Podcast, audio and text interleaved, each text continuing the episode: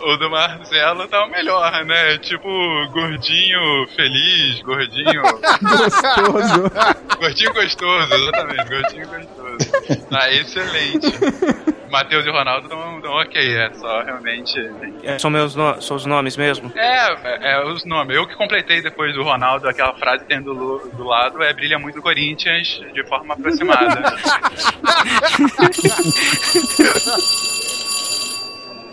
Todo mundo pronto então? Bora, professor. Bom, eu sou escritor, moro aqui em Los Angeles e também gravo podcast com o pessoal do TemaCast e do Mundo Freak. Da onde? De onde? Marcelo, o que que tu fez, Marcelo? Oi. Do Mundo Freak? Vou, vou derrubar agora.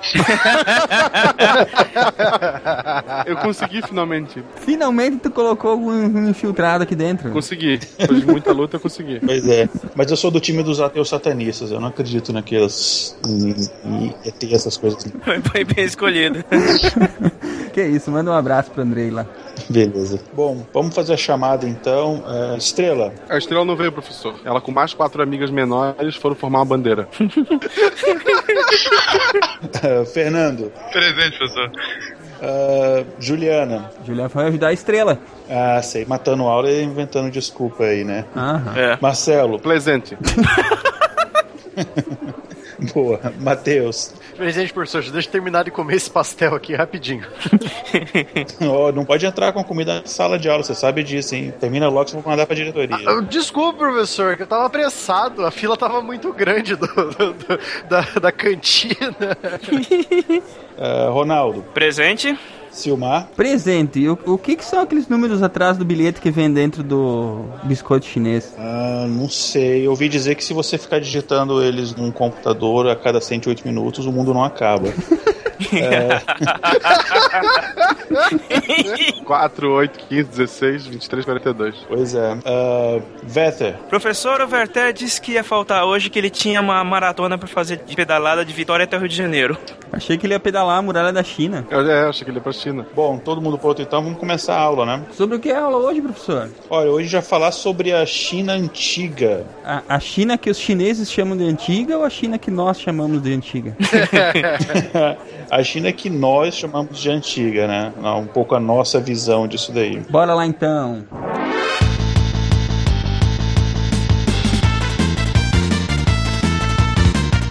Aí pessoal, aqui é Silmar de Chapecó, Santa Catarina e não adianta jogar aqueles números que vem anotado atrás do bilhete do biscoito chinês. Nunca cai na Mega Sena. Pô, Silmar, estragou com a minha. estragou com o meu sonho. Acabando com as ilusões aqui. E aí, pessoal, aqui é Matheus, o professor Barbado de Curitiba, Paraná, e eu tô assistindo aquele episódio de South Park. Sim, aquele que você sabe que os caras falam assim: Pim bom, din jong, tom dong. Olá pessoas, aqui é Fernando Malta do Rio e hoje conheceremos a história de onde vem, para onde vão e o que fazem todos os pasteleiros chineses desde a sua existência inicial. Do que que se alimentam, como vivem, como se reproduzem. Hoje, no SciCast. De Gaspar, Santa Catarina, aqui é Marcelo Guaxinim e eu adoro flango. Você é um filho da p... Eu sabia que tava vindo alguma coisa, tava demorando já. De Los Angeles, um lugar que tem muito chinês, aqui é Igor Alcântara e parafraseando Confúcio, estou aqui no SciCast, podcast que enquanto o sol não brilha, acende uma vela na escuridão. Aê! É, muito bom. Oh, Pode contratar esse menino. Aqui é o Ronaldo de São Paulo e, nós agradecemos ao Lamen a Conquistado. Vocês estão ouvindo o SciCast, o podcast sobre ciência mais divertido da internet brasileira. Science World Beach.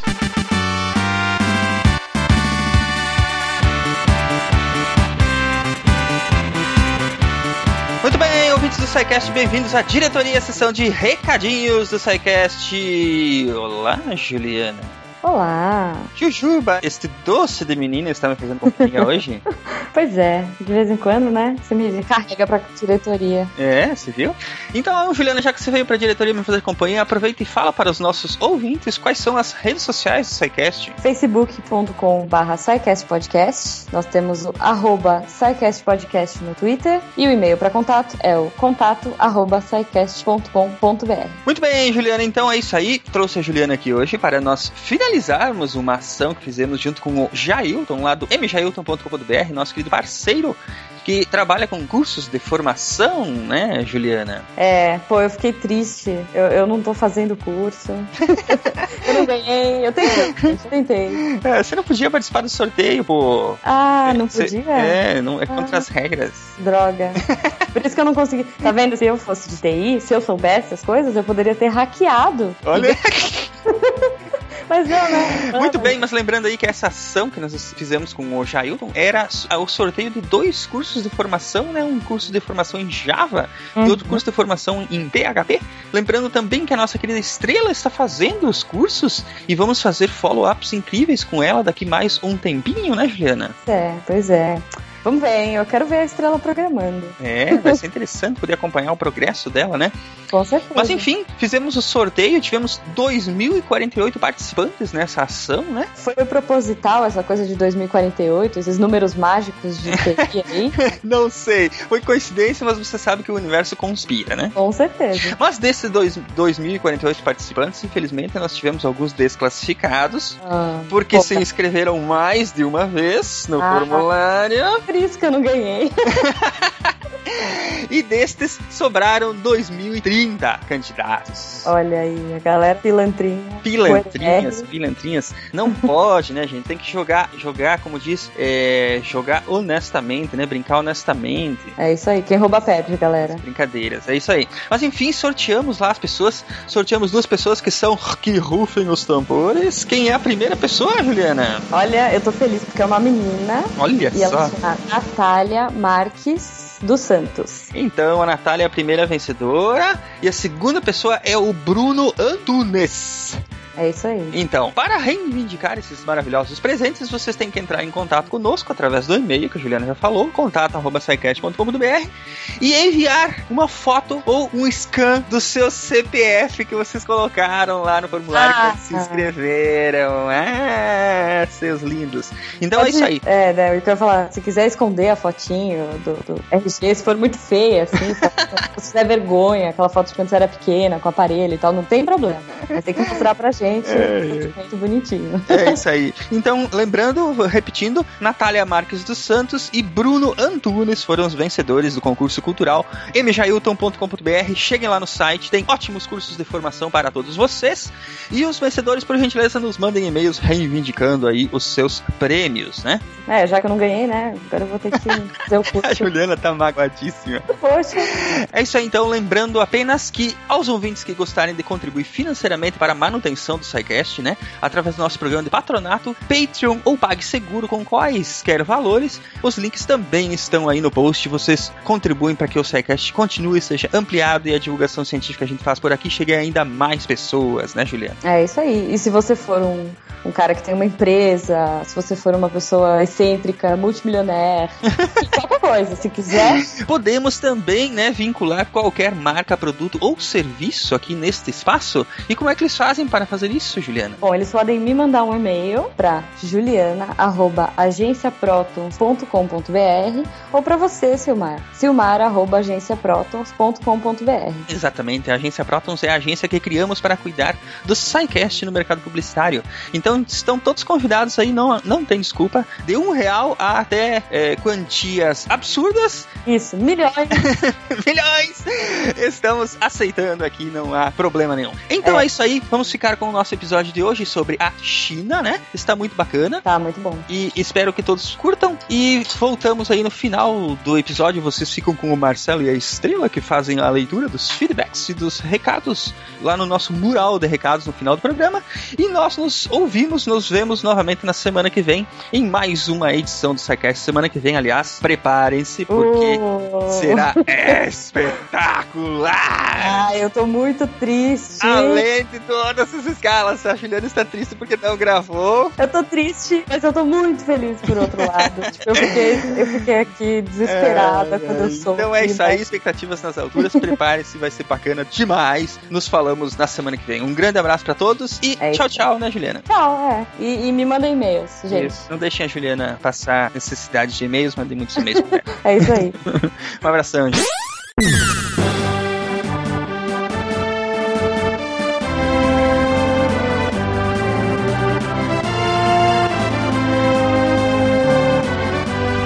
Pergunta de hoje é para os historiadores, né? Porque eu não sei. Por que é tão difícil achar informações claras de alguns períodos da história chinesa? Se os próprios chineses antigos tinham o costume e o hábito de registrar todos os grandes acontecimentos em língua escrita. A dificuldade maior era que todos os personagens parecem iguais, não é isso?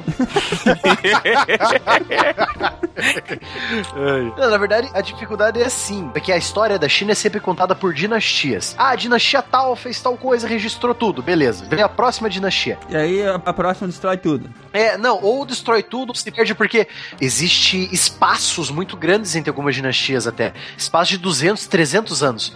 Muita coisa pode ser perdida, entendeu? E outra, tem essa, esse caso da queima também. É, existe muitos, é, muitos reis, muitos imperadores chineses que decidiram assim, tipo, ah, quero queimar tudo que o meu antecessor fez. E aí queimar. Algumas coisas se salvavam, lógico, porque a gente sabe hoje em dia. Mas muita coisa foi perdida, sabe? Muitos livros do Confúcio foram queimados. Aí 200, 300 anos depois que eles foram queimados, Confúcio virou um, um grande cara pra China, entendeu? Tipo, um grande filósofo. A moral da história é que hoje a gente faz isso a cada quatro anos, né? Esse- essa história da queima de documentos e pesquisa é, aparece até no Cosmos, um, um episódio do- da versão recente de Cosmos. Que eles queimavam mesmo, ma- proibiam pesquisa, proibiam estudos, apagavam os registros dos monarcas anteriores pra reescrever a história. Isso é, quer dizer, é o normal que geralmente que muitos monarcas em qualquer lugar do mundo faziam muito isso. Faziam? Hoje tem a internet pra registrar, mano. Naquela época não tinha. A internet tem menos memória que eu, cara. Exatamente. O próprio o Huangdi, o primeiro de fato imperador chinês, né, que se chamou-se imperador, ele, ele mesmo, assim, tipo, lá pro final do reinado dele, que ele se tornou um, um regente muito bruto, principalmente pro final, antes dele morrer, ele mandou queimar tudo que falasse mal dele, cara. Tudo. Queimar tudo que fala mal. Foi aquele que se envenenou até morrer? Ah, Contanto que não seja o Jet Li no terceiro filme da Múmia, tá de boa, cara.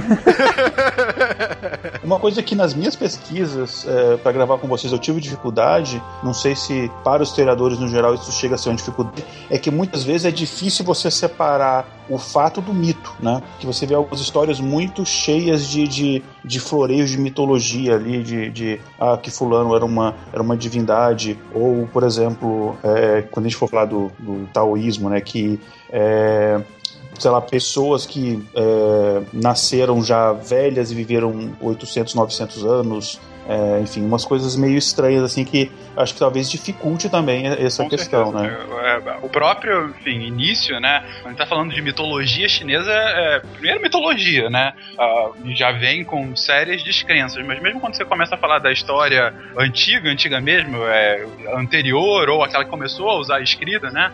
Das primeiras dinastias, ah, muitas vezes é, elas são criadas como uma maneira de justificar o atual poder. Então, assim, a, a atual dinastia cria um mito ou aumenta muito um mito anterior ou destrói um mito anterior para mostrar como o poder atual faz muito sentido. Então, o próprio Huan Ti que foi colocado aqui, que é o primeiro imperador, né, o imperador mítico, né, é, ele é utilizado ad nauseum na, na história chinesa como o grande pai, realmente, e de uma forma ou de outra, todas as dinastias, sem exceção, tentam se colocar como descendentes do Huangdi, sendo que muitas delas nem da dinastia Han eram. Então, assim, mas o que, que elas fazem? Ah, eu sou descendente, logo é, eu tenho um poder quase que divino de estar aqui no meu lugar e por isso eu tenho que governar esse país que é o centro do universo. Acho que quase divino até não, acho que era divino, né? Ele se, se- é, era um poder divino que eles receberam, né? Se eu não me engano. Se, é, isso varia um pouco de dinastia para dinastia ao longo da história. Ah, no final, isso foi muito claro que era divino. Até tinha a questão do, ah, do, do Palácio Proibido, né? Enfim, que tem toda a mítica. Né? Mas, enfim, tem, quando os mongóis dominam a China, isso diminui um pouco, né? Porque era uma outra cultura. Ah, mas, em geral, se não era divino, era um poder tão maior do que os outros que ele é, se justificava em si mesmo, né? Ah, essa, da, essa da questão de que o trono tinha, como é que fala, ligação divina é muito forte no, no Oriente. Na China era assim, na Mongólia era assim, a Coreia eu acho que tem um pouquinho também, o, o Japão também, todos esses impérios do Oriente eram assim. Mas então, voltando à nossa pergunta inicial, o Matheus, a dificuldade reside exatamente é, como em qualquer outra reconstrução histórica que a gente tenta fazer. A historiografia encontra pouca, pouco vestígio, quem encontra é salvado do que foi queimado e, e assim por diante. Mas ainda assim, da China tem muita coisa. Aham. Não, sim, a China tem muita coisa. Mas assim, como a gente viu no Egito, é, na Mesopotâmia, quanto mais antigo, mais difícil tem como você saber exatamente, né? A gente volta pro, pro pilar da história, né? In- Infelizmente, história não é uma ciência exata. Não foi inventado um DeLorean voador ou uma TARDIS pra gente ir lá é, ver mesmo o que aconteceu, né? Mas a gente, a gente faz o que pode com o que tem, né? Principalmente essa história, essa história mais. É, é a, a história antiga da história antiga, né? Que a gente vai falar hoje, que a gente já cobriu, cobriu essa parte do. Da parte de cá, por assim dizer, né? A parte ocidental, agora vamos tentar falar da parte oriental. E ela é exatamente a parte que tem menos registro, porque é, a- é o começo da história da, da humanidade naquele ponto, né? Pelo menos da, da história registrada ou que temos indícios, né? Pra remontar. Sim, com certeza. Ah, Comparativamente, se a gente fosse colocar, na verdade a história antiga chinesa é até muito bem registrada é, se a gente for comparar alguma parte da história ocidental. Até melhor registrada. né? Exatamente. É melhor se a gente for colocar civilizações como os assírios, mesmo os babilônios, enfim, você tem muito, um registro muito melhor, ou pelo menos, é, enfim, é, um histórico, um histórico da história melhor, né? Qual parte que é melhor registrada? A parte do Pangu? Ou a, pa- ou a parte do Deus, Deus dos céus, o Deus da terra ou o Deus dos homens? Qual, qual parte que é mais bem registrada? Não, é, é Pangu e, e esses deuses é mitologia, na verdade, né? Pangu era fraquinho, cara. Nem um Mijolinho não tinha. É, o Pangu é ídolo. O cara tinha um martelo que, não, sem nome, ele conseguiu fazer aquilo. Imagina se o martelo tivesse nome. Que falta de presença de espírito também, né? Em vez de dar um nome pro martelo, pô. Ele se bastava.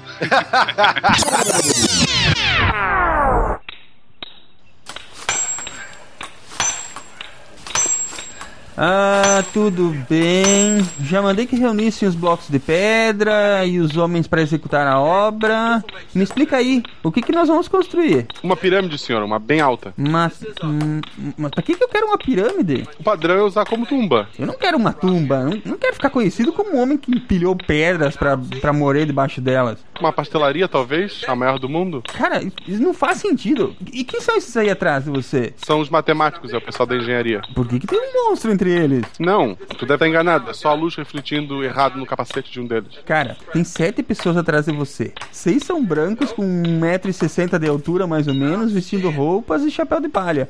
E o sétimo é azul, tá pelado e com capacete de construção civil. Que isso? Ok, eu, eu sei que ele exagerou o capacete, eu, eu avisei pra ele. Cara, a gente nem inventou esse capacete ainda. Nem vamos, nós copiamos, tu sabe, né? Quieto, cala a boca. Quem é esse cara? Ele é um alien. Ashtar Sheran? Não, o Astar até falou que ia passar por aqui, ia faz, fazer acontecer, mas furou o compromisso. Quem é ele então? Sei lá, é um cara que prometeu nos dar tecnologia em troca de deixar um recado dentro da pirâmide. Recado? Que recado? Sei lá, para gerações futuras, fazer um filme. Vai saber, eu nunca acreditei em Alien mesmo. Tá, sai daqui! Você e os seus engenheiros, eu me recuso a compactuar com isso, cara. Ah, ah, senhor, os ah, trabalhadores estão inquietos. E agora, o que, que eu faço com esse monte de pedra? Bom, o senhor poderia construir uma muralha? Hum, uma muralha seria legal. Eu seria conhecido como um general. Ela seria grande?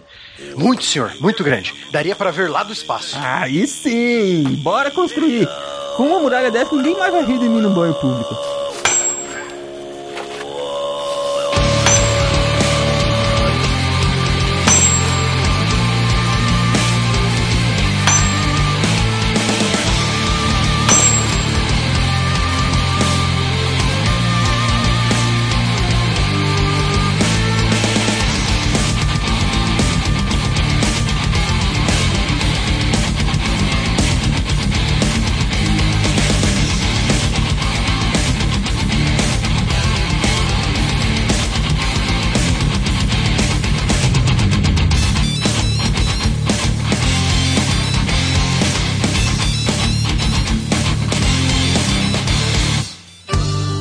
Meus queridos, China antiga, The China Begins. Eu acho assim, o que a gente começou em todas as civilizações, o começo acontece de novo aqui. Pra surgir uma civilização nessa época, eles precisavam principalmente de terreno fértil de água. De novo esse papinho, Marcelo? Ah, Água, né? Eles não tinham como eles. Esse pessoal de história né, não é criativo, cara. Eu sempre penso essa coisa.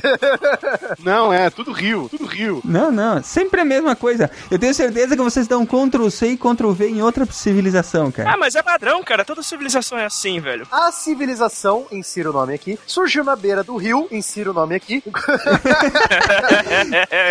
E nesse caso, os rios se chamavam amarelo e azul, né? É, que, que é um nome menos interessante do que, sei lá, Tigre e Eufrates.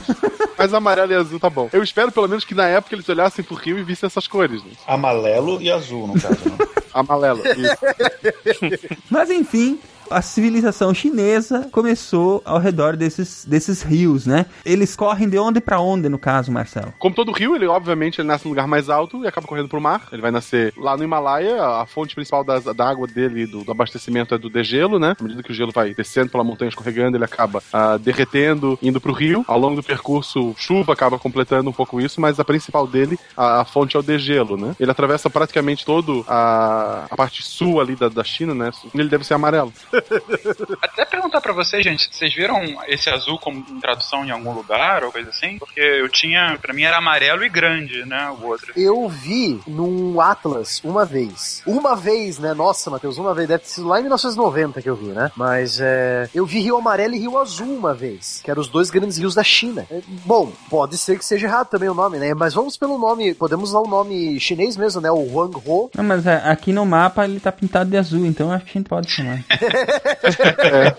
Não, não, mas o, o, o, Yangtze é conhecido como Rio Azul mesmo. É, não, ok, ok. Não, eu só tô pegando pela tradução literal, realmente, né? Porque o, o Yangtze seria Rio Grande, né? O Tse é, é mais, enfim. É outro nome, é outro nome. Quer dizer, eu acho que é um dos mais usados, né? O Rio Grande, o Long River, no caso, né? Isso, exatamente. Bom, mas beleza, só queria. Eu tava confuso aqui, tá ótimo. É, mas os nomes oficiais é o, é o Huang Ho, que seria o amarelo, e o Yangtze, que é- seria o Rio Grande, né? Ou, no caso, veio pra cá Rio Azul, né?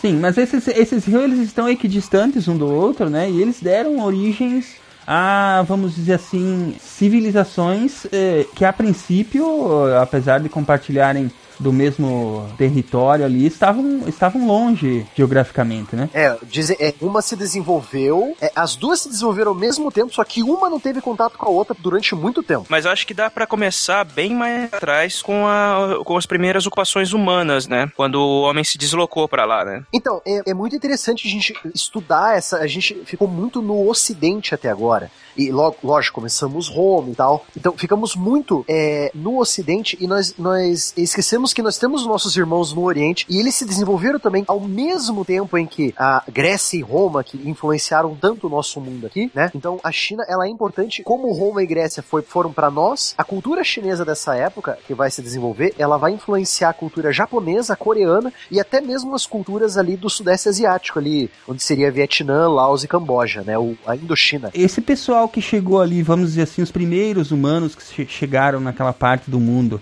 eles eh, também eh, são, são de, de agrupamentos humanos que estiveram primeiro na, no Ocidente e depois foram para o Oriente? Acredito que sim. A teoria mais aceita é que todo mundo veio da África, né? Sim, mas é, é, é, sobe da África, é, mais ou menos começa essa civilização ali no, no crescente fértil, né?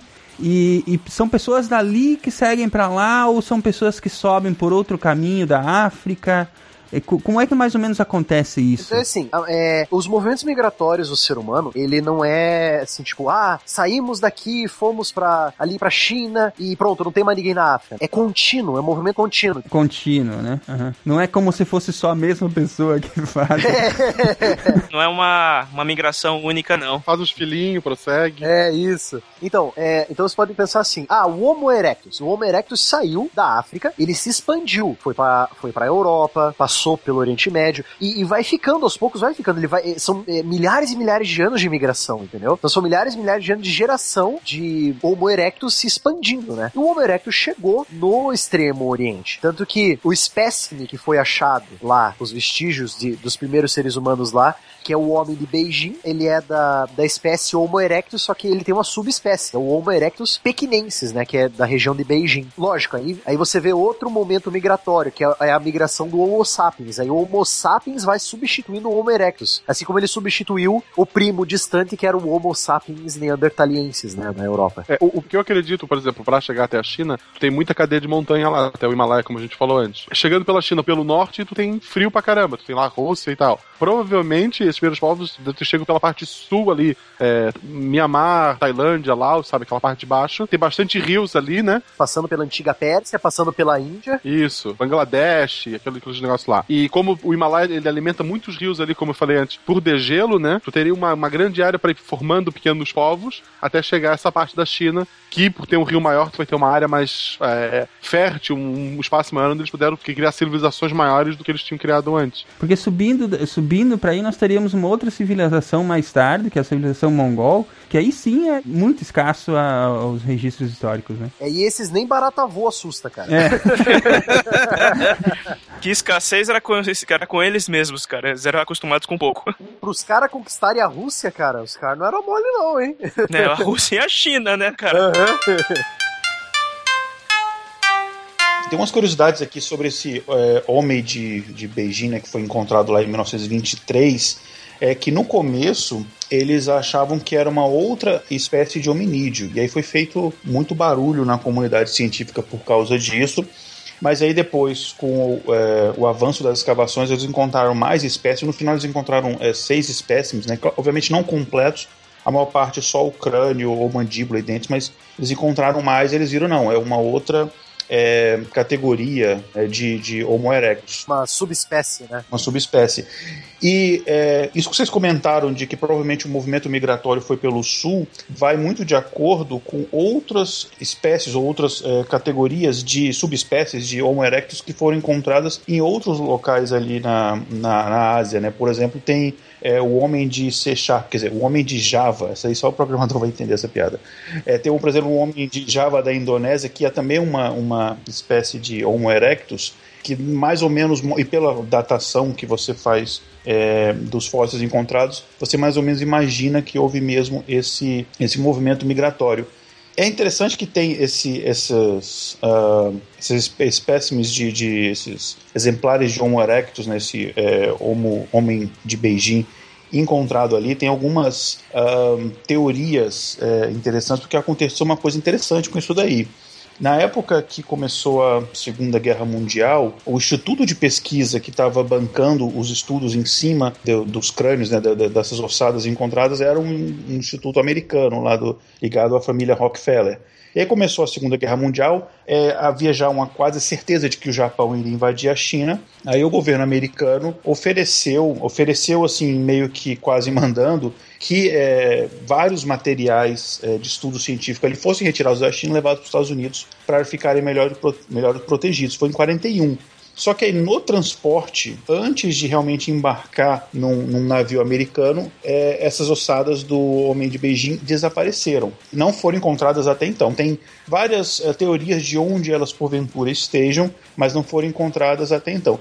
Aí tem um monte de maluco, quer dizer, é, um monte de criacionistas que falam que isso é uma prova de que aquilo é uma fraude, né? Que olha, esconderam essas ossadas porque eles não queriam que a gente examinasse, porque isso daí é uma prova de que a teoria da evolução está errada e tal. Enfim, eles se esquecem que tem diversas outras ossadas de diversos outros hominídeos foram encontrados no mundo inteiro, né? Uma explicação muito mais simples é, é mais plausível, né? Do tipo, alguém roubou pra vender mesmo. É, então o governo chinês falou: olha, ele fala, eles concordaram, só que no final eles esconderam, não, a gente quer isso daqui. Mas tem gente mais maluca ainda que fala que o os governos chineses e americanos estão macomunados, esconderam essas ossadas, porque na verdade elas são ossadas de, adivinha só, de alienígenas, claro, né?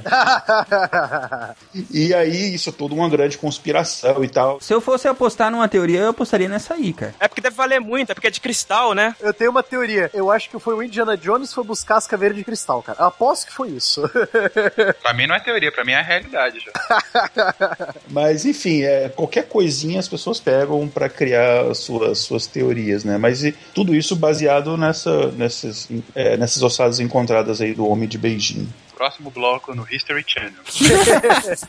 Mas como é que continua a história de verdade disso aí, hein, Matheus? Então, aí você tem essa expansão, você tem essa, essa espécie de hominídeo e eles começam a se, estabelecer, a se, a se estabilizar, né? Começam a perceber a agricultura assim como as outras culturas perceberam. E isso é, é inerente no ser humano, né? Essa coisa da, da observação. O ser humano, ele, o homo, né? A espécie homo, ela tem uma, uma capacidade de inteligência muito maior do que os outros animais, por causa justamente do que a gente já explicou naquele cast sobre carne, né, Silmar? Sim. E é aí também que entra a nossa parte dos sapiens, não só o homo, né, mas os sapiens a humanidade começa a mudar do, do coletor, caçador, etc, para agricultura, para o cultivo, né? Foi o que aconteceu aí também. Aí com a expansão do Homo sapiens já da África de novo, então teve essa segunda, terceira, quarta expansão, os Homo que já estavam na China entraram em contato com esses é, Homo sapiens, né, vindo da, de novo, pode ter sido pelo mesmo caminho que eles fizeram, né? Aí pode ter acontecido a mesma coisa que aconteceu com os Neandertais, eles foram absorvidos e ou mortos durante o processo, né?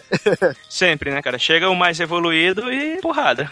Mas existe resquícios de DNA neandertal nos, nos primeiros Homo sapiens e, em- e- e, em consequência, na- em nós, né? Então houve ali uma transferência genética. É que os Neandertais, eles, eles se mantiveram mais na Europa, né? Europa e, e no máximo, no máximo, chegaram ali pertinho do, do Oriente Médio. Não foi achado nenhum resquício de Neandertais na Ásia. É que eu tô usando como exemplo, né? Então, o Homo erectus pequinensis pode ter entrado em contato com o Homo sapiens vindo da África, né? Depois de milhares e milhares de anos de expansão, para ocupar mesmo a Terra, né? Buscar, é, buscar pradarias mais verdes, né? E acabou entrando em contato e foi absorvido, né? Tipo, ah, né? Absorvido, é, cruzaram, né? O, o DNA ou foram mortos no processo, né? Aí esse pessoal foi se estabelecendo no rio Huanghe e no rio Yangtze. Sim, são literalmente Rio Amarelo e Rio Comprido ou Rio Grande, né? Isso. É interessante as duas, as duas, as diferenças entre as, as civilizações que se desenvolveram ali, né?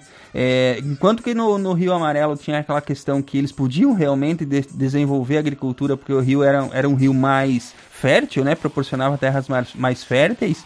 O, no rio comprido aí, por, o Yangtze no caso, ali não era tão propício para agricultura e eles ainda, apesar de desenvolverem a civilização ali ao redor, era uma civilização que ainda dependia muito da caça e, e era meio nôma- nômade mesmo ainda, né? Isso é interessante da história da China. As primeiras vilas, aldeias que surgiram em torno desses dois rios, apesar de estarem na mesma região geográfica, nunca se encontraram. Então elas se desenvolveram sozinhas, sabe? O pessoal que chegou ali no Yangtze ficou ali, não era bom pra plantar, mas era bom, tipo, ah, fazia uma cabaninha ali, tal, pescava, caçava ali em torno, entendeu? Aí ia, descendo e subia o rio buscando alimento, enquanto o pessoal lá do Hangzhou já estabelecia é, vilas permanentes, aldeias permanentes que foram se tornando as primeiras cidades, né? Quase o mesmo processo que o Egito e a Mesopotâmia tiveram, né? É, em consequência, a civilização do norte era um pouco mais avançada, né? Mas isso, isso ficou durante elas separadas, assim, sem qualquer contato, por séculos, né? Sim, sim, foram séculos, sim. Muitos séculos de, de- delas não, tive- não mantiverem contato. E é bem complicado também você ver essa coisa de civilização. Nós aqui, nós dividimos, nós dividimos os períodos aqui na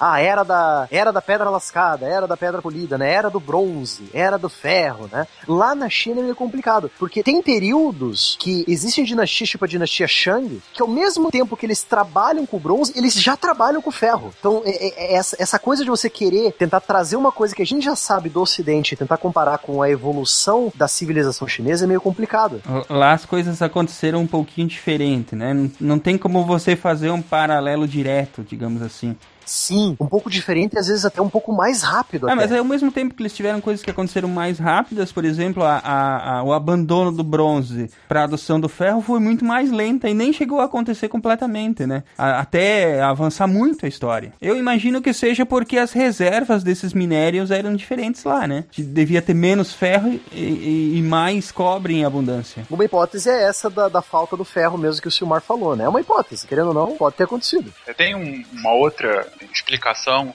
ah, dessa questão do ferro que é menos, ah, digamos assim, geográfica do ponto de vista de, de não do, do minério ah, em, a céu aberto, como existe em outras partes do mundo, mas também é geográfica eh, e até explica um pouco da história da China como civilização, que é um pseudo-isolamento geográfico que a China tinha ah, nessa região, né? Se vocês forem ver que onde que tá a China, você vê que a oeste você tem a maior cordilheira do mundo, ah, em extensão e em altura. E dos maiores desertos. Não, a oeste tem a cordilheira e do lado um deserto gigante, um dos mais quentes, mais inóspitos, né? E a leste você tem o mar, né? Você tem, enfim, você tem o Japão um pouquinho mais acima, mas depois disso as Américas estão muito distantes, vai demorar muito até que se encontrem. E mais ao norte, neve, neve, neve, neve. Isso, exatamente.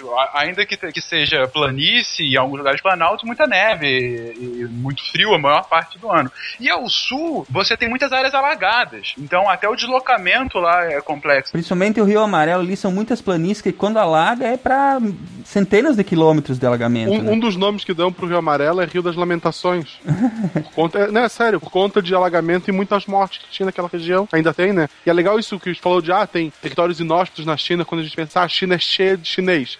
Na verdade, é o litoral, É a barriga da China, né? Litoral oeste e o sul, né? aquela parte mais próxima do mar, tá, tem gente pra caramba. No, no interior do, do país quase não tem. É porque o ouvinte não tem a referência visual, mas é isso mesmo. Ao norte você tem a Mongólia, e o que divide a Mongólia da China hoje é o, o, o Himalaia, né? E aí você, você andando um, um pouquinho a, a- a- ao leste, é, mas não muito, não precisa nem andar muito, não, não chega nem a metade do, do, do mapa da China atual. Você, você tem já o deserto, né? Como é que é o nome desse deserto? É o De Gobi. deserto de Gobi, exatamente. E aí o que sobra, digamos assim, para você para você ter realmente ah, populações e assim por diante, é a área que pega Pequim um pouco mais ao norte, eh, indo para eh, oeste disso, também é, é uma área bastante ocupada. E você desce, tem a barriga, como vocês falaram, né? Que é a região que, onde fica hoje eh, Hong Kong, Taiwan, eh, Xangai, né? Nanjing. E- exatamente. E, e é essa parte, porque a China é muito grande, mas tem um deserto gigante, enorme, e uma outra parte ali que ela é- hoje ela é bastante ocupada, que seria o centro da China, ela é bastante ocupada pela, pela área agrícola da China, né? E depois desse centro é cordilheira de montanha e o Himalaia já começa ali, cara. Então, então é, é- é- apesar de ter muita possibilidade de ter civilização ali, não era muito fácil de viver por aqueles lados, né? É, um dado que explica um pouco isso da concentração populacional na China é que hoje ah, eles estão com 1,3 chegando a 1,4 bilhão de pessoas, é o país mais populoso do mundo, é de maior população do mundo, perdão.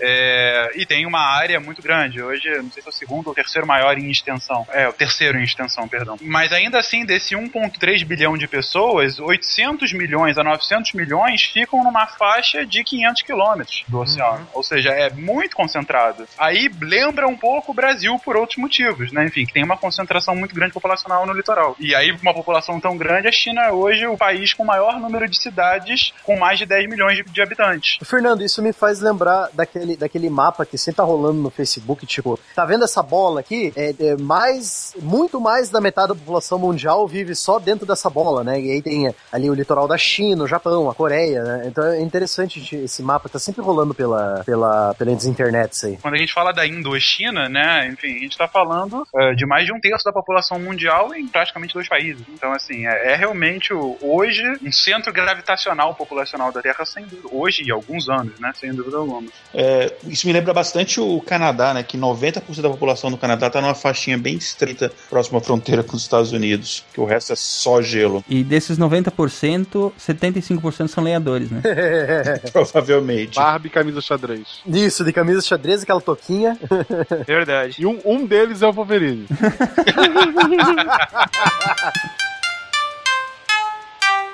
Só para completar o pensamento que eu tinha falado do isolamento geográfico e por que que qual é a relação disso do ferro, né? É, na verdade, o que eu queria chegar é justamente por conta desse pseudo isolamento geográfico deles, a China durante alguns séculos teve relativamente poucos problemas de invasões externas. Ela vai começar a ter maiores problemas com os mongóis lá na frente. Claro que ela tem algum tipo de relacionamento com outros países ah, do, do- do Oriente Médio, países ali realmente mais ao sul, o próprio Japão, mas é, durante esse, essa época, em especial nesse início, você tem mais uma questão interna. Então, a, a, o ferro, enfim, e o desenvolvimento do ferro em especial como arma, é, acabou sendo mais necessário em outros tipos de evoluções históricas do que o do chinês, entendeu? Em outras palavras, por muito tempo a China não precisou tanto do ferro contra outras civilizações. Uh, e aí junta também o fato de menor quantidade de veios do, do, do, minério, você tem essa situação de um desenvolvimento desigual comparado à história ocidental. Esse período que a gente está falando, que é o início da civilização chinesa, né?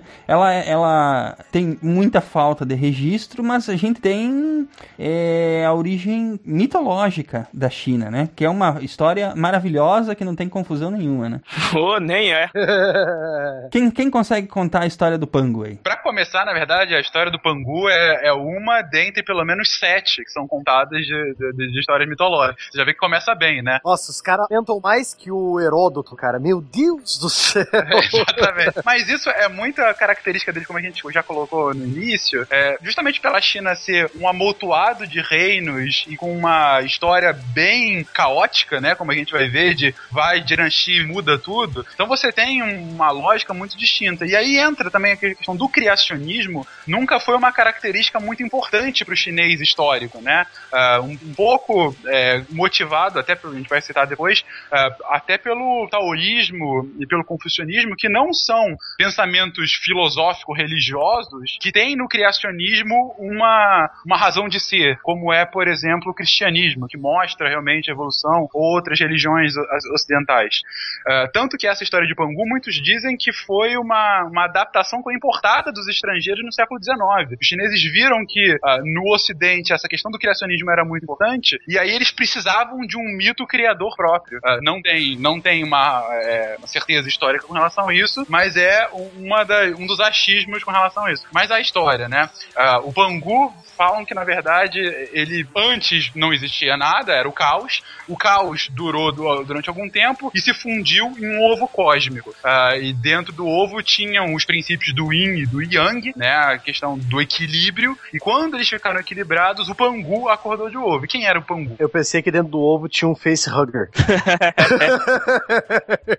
é claro. E o Pangu era uma figura um pouco bizonha, que ele era um gigante cabeludo, cheio de pelos pelo corpo e com chifre chifres. Ah, e a função dele é que ele, quando acordou, ele separou em Yang com o seu machado gigante, que não tem um nome maneiro, é só machado gigante. Ah, mas em chinês deve ser legal, em chinês deve ser alguma coisa tipo Yin Chua. Aí eu não sei como é Machado Gigante em chinês. Vou procurar aqui pra ver como é que é. Uh, mas quando ele separou, ele criou o céu e a terra. E durante uh, milênios manteve os dois separados. E a cada dia crescia o céu, crescia a terra. Ele mesmo crescia. E isso durou 18 mil anos. E aí quando o Pangu morre, tudo se aproveitou do corpo dele, né? A respiração virou o vento, a névoa e as nuvens. A voz dele virou o trovão. O olho esquerdo o sol, o direito a lua. A cabeça as montanhas e os extremos do mundo. O sangue sangue virou os rios, os músculos a terra fértil, seus pelos faciais a Via Láctea e as estrelas, os pelos corporais os arbustos e as florestas, os ossos os minerais, a medula os diamantes sagrados, seu suor a chuva, uh, e as pulgas em seus pelos foram carregadas para o vento e viraram os animais. Isso explica muita coisa, cara. e a gente não quer perguntar o que, que viraram as partes dele, realmente eu não quero saber. O ponto é que é, é interessante é, desse criacionismo que a gente tem primeiro essa figura mitológica, que é o Pangu, só que há pouca reverência para ele. Por ser um mito, uh, não digo artificial, mas não tão uh, antigo quanto a, a, própria China, você tem uma distância da, da própria população com relação a isso. Tem até alguns santuários, a Pangu e tal. Ele é usado, tem alguns jogos que colocam ele e tal, e livros, mas uh, nada assim muito importante. Mas a maioria esmagadora da população chinesa ignora. Ou tipo, ah, historinha legal.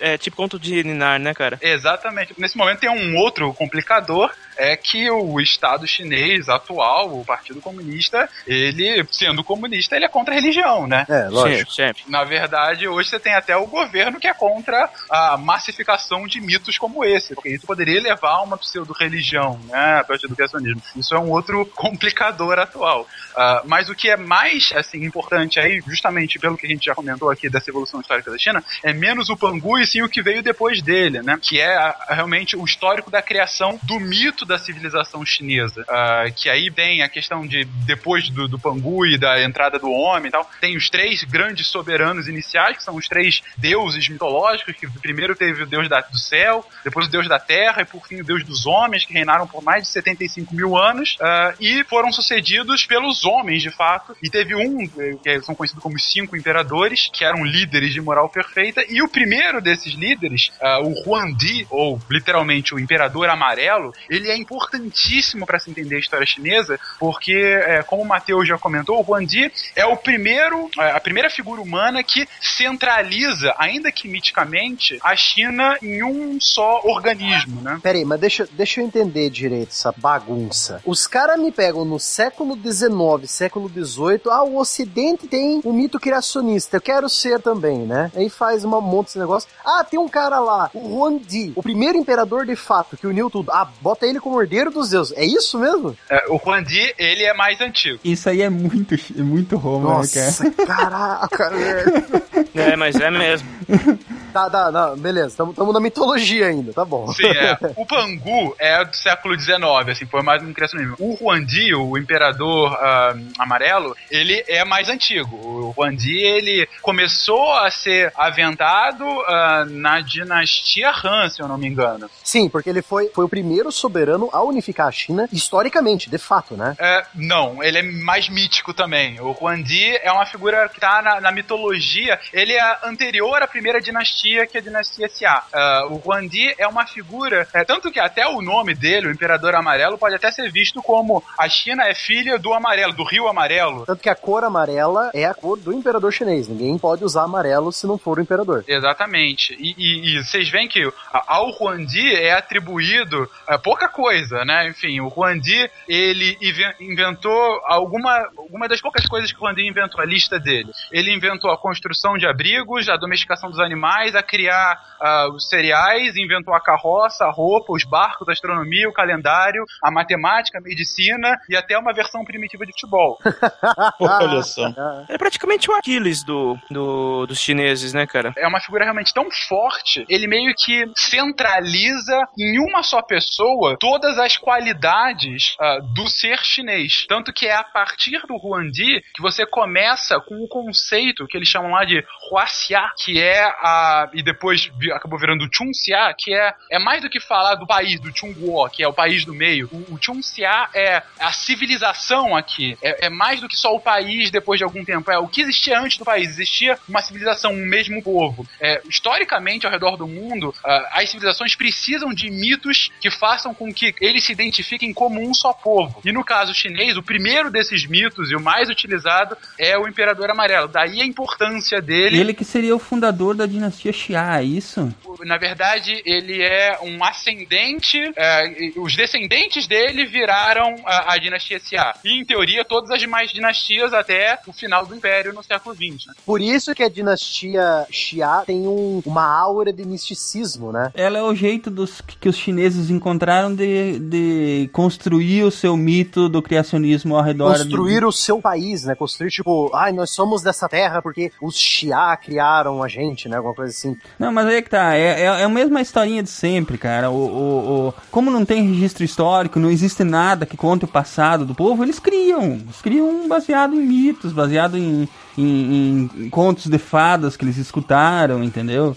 Foi assim em tudo que é parte do mundo. Por que, que ia ser diferente dali? É, eles vão enriquecendo as histórias que eles vão escutando de seus, de seus antepassados, né, cara? Acrescentando detalhes fantásticos e aí vai. Tá muito parecido, em essência, isso aqui, com a, a- a- o, o mito do Rômulo e Rêmulo lá e o que veio tudo, toda a parte antes que, que aconteceu no, no Oriente, entendeu? Uhum. Então, assim, é, é- se isso foi escrito depois e teve mistura de culturas aí, é independente, entendeu? É, é uma forma que as populações, os povos encontram para construir a própria história. Elas têm, ela tem, a, a história tem que começar de algum jeito, entendeu? Ah, o Campbell já levantou isso nos livros dele, cara. Que é inerente do ser humano a necessidade de contar histórias, as histórias são mesmo parecidas. Mesmo que as culturas não tenham contato umas com as outras, elas se asseme- as histórias se assemelham. E acho que isso daria exatamente da necessidade de construir um, um background divino, sabe? Pra que eles possam começar a contar a própria história, né? É, e o, pra mim o mais interessante, além da história em si, e eu concordo, é muito similar a outras histórias míticas de outras civilizações,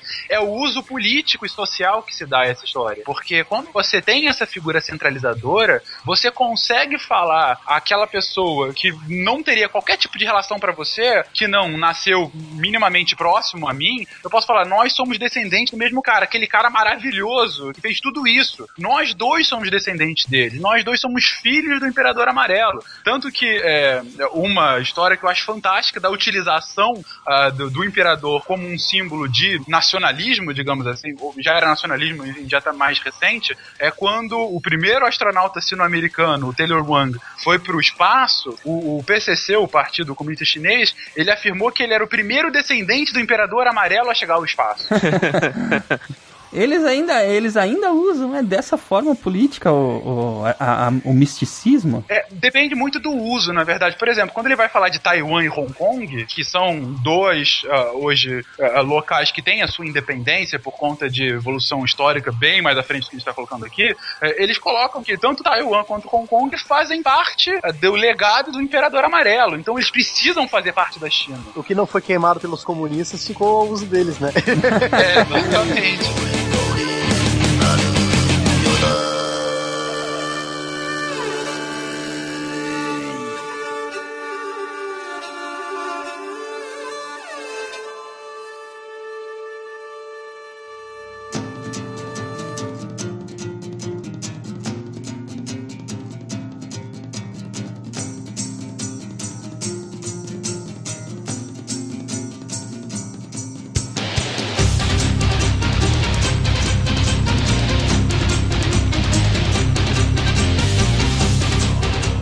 Enfim, nós temos todo esse background é, é, místico da China e tal. Quando é que a gente começa a ter os primeiros registros de fato arqueológicos? Alguma coisa que nos remeta a realmente civilizações humanas já construindo a sua história e deixando registros, ou sejam escritos ou, ou, ou, ah, achados, é, Mateus. Avançando disso para as dinastias de fato mesmo, né? Sim, sim. A dinastia, só, só pra é, dar uma citada, né? A dinastia Xia, que a gente falou, que vem diretamente desse imperador amarelo que o, o Fernando falou, é uma civilização meio mitológica, porque, um, não se achou nada ainda sobre ela. Tem um site muito bom de pesquisa que é sobre a China antiga, é tudo sobre a China antiga. Ele dá uma introdução sobre a China, fala como que a história da história da China foi feita, como, que, como fazer a história sobre a história da China, sabe? Aham. que é a teoria da história chinesa. Muito interessante e ele dá, dá um histórico rápido e muito bom sobre todas as dinastias de fato, né? Sim. Que, que, que aconteceram. A dinastia Xia, ela tem essa aura de, de mistério ainda. Porque, um, não foi achado muita coisa sobre ela. E dois, o que foi achado foi escrito por dinastias que vieram quase mil anos depois que ela eh, possivelmente existiu, entendeu? Aham. Nossa. É, eu, assim, ó, eu não quero parecer pedante, entendeu? Mas a, a- é a forma como eu vejo que a história acontece. Ela, essa dinastia Xia, ela não existiu, entendeu? As- existiam os vilarejos, existiam as cidades, existiam as pessoas e tal, mas eram eram só as pessoas que estavam chegando e começando a, a, a, a civilização, começando a construir o país, entende? Sim. É, e depois eles colocaram uma veste, uma roupa nessas, nessas pessoas de misticismo e coisa. É como a, a civilização que viveu ali encontrou um jeito de, de, de começar a contar a própria história, entendeu? É para ligar a própria história a deuses, a, a coisas que eles precisavam para justificar o início da história deles. É porque é importante pra civilização deles ter um passado relevante, né? Sim, exatamente. Ele- Eles tinham que, que- que começar esse passado deles de alguma forma. E em muitos lugares do mundo, esse passado é sempre ligado a deuses, a misticismo, é, né? E tal. Então, assim, é, é, não quero parecer arrogante, mas é, historicamente é legal estudar isso, mas é muito mais. Não é fato. É, é, não é fato, entende? Não tem, não tem nada ali que a gente não possa deduzir. Não. É, é só fantasia de um jeito de, de começar. É bonito, é legal, tem as músicas, tem a história, tem tudo mais. Ah, Pra quem vive no Oriente, é, ah, ouvir contar essas histórias é legal, da mesma forma que é legal pra outras partes do mundo que tem os seus próprios mitos. O Japão vai ter o dele, a Índia vai ter o dele, é, e, índios americanos vão ter os deles, entendeu? E, e tudo faz parte desse, desse grande, dessa grande mistura de culturas. Mas enquanto fatos, enquanto coisas que realmente a gente pode estudar de como é que é o comportamento humano, isso, aliás, diz muito do comportamento humano, né? Mas é, como é que a gente vai estudar a, os vestígios que ficaram ali para saber o que realmente aconteceu? É, a gente tem que tentar se basear em registros mais precisos, né? Todos nós somos, somos filhos de Tupã, né? É uma característica do ser humano a gente não conseguir aceitar o não sei, né? Quando a gente não. E eu acho que é a base da maioria das religiões. Ah, eu não sei, então pera, eu vou inventar alguma teoria maluca para explicar isso daí.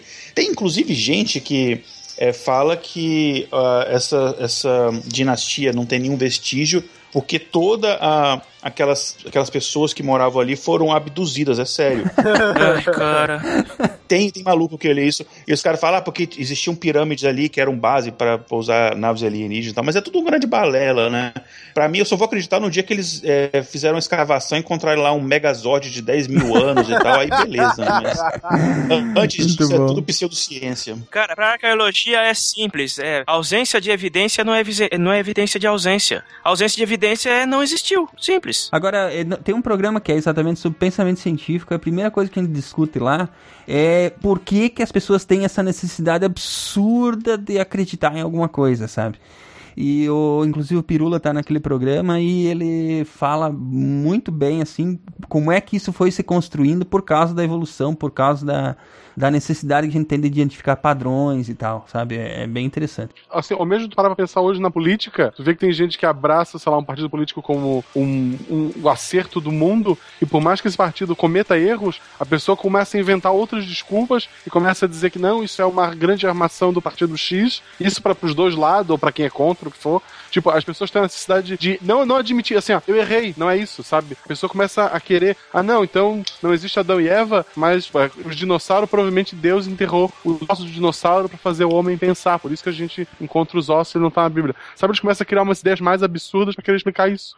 Né? É, Tem só um um ponto que eu queria colocar, é, é, não indo contra o que você colocou, senão que eu acho é, perfeito e faz todo sentido, mas assim, é, a gente também tem que é, ter só um pouquinho de, de, de atenção, me- quando- mesmo quando a gente for agora, enfim, vai falar da primeira dinastia de fato, né, do, do Shang, ah, quando a gente fala assim, a dinastia Shang durou sete séculos, né, é um tempo considerável, mas mesmo dentro dessa lógica da dinastia Shang, sem dúvida alguma, você tinha alguns lugares que, em teoria, estariam dentro do, do território que seria Shang, que se viram uma vez alguém que representava esse pseudo governo central, era muita coisa. Na verdade, quando a gente coloca dinastia, é uma forma lógica do historiador conseguir organizar os fatos em grandes períodos históricos, né? Ah, provavelmente a forma como a coisa acontecia lá é, é, tava pouco se lixando, assim, sabe? É, Exatamente. Pra eles, independente se era Xia, Shan ou Han, entendeu? É, o que o cara queria saber é se ia ter comida pra, pra poder sobreviver, sabe? né?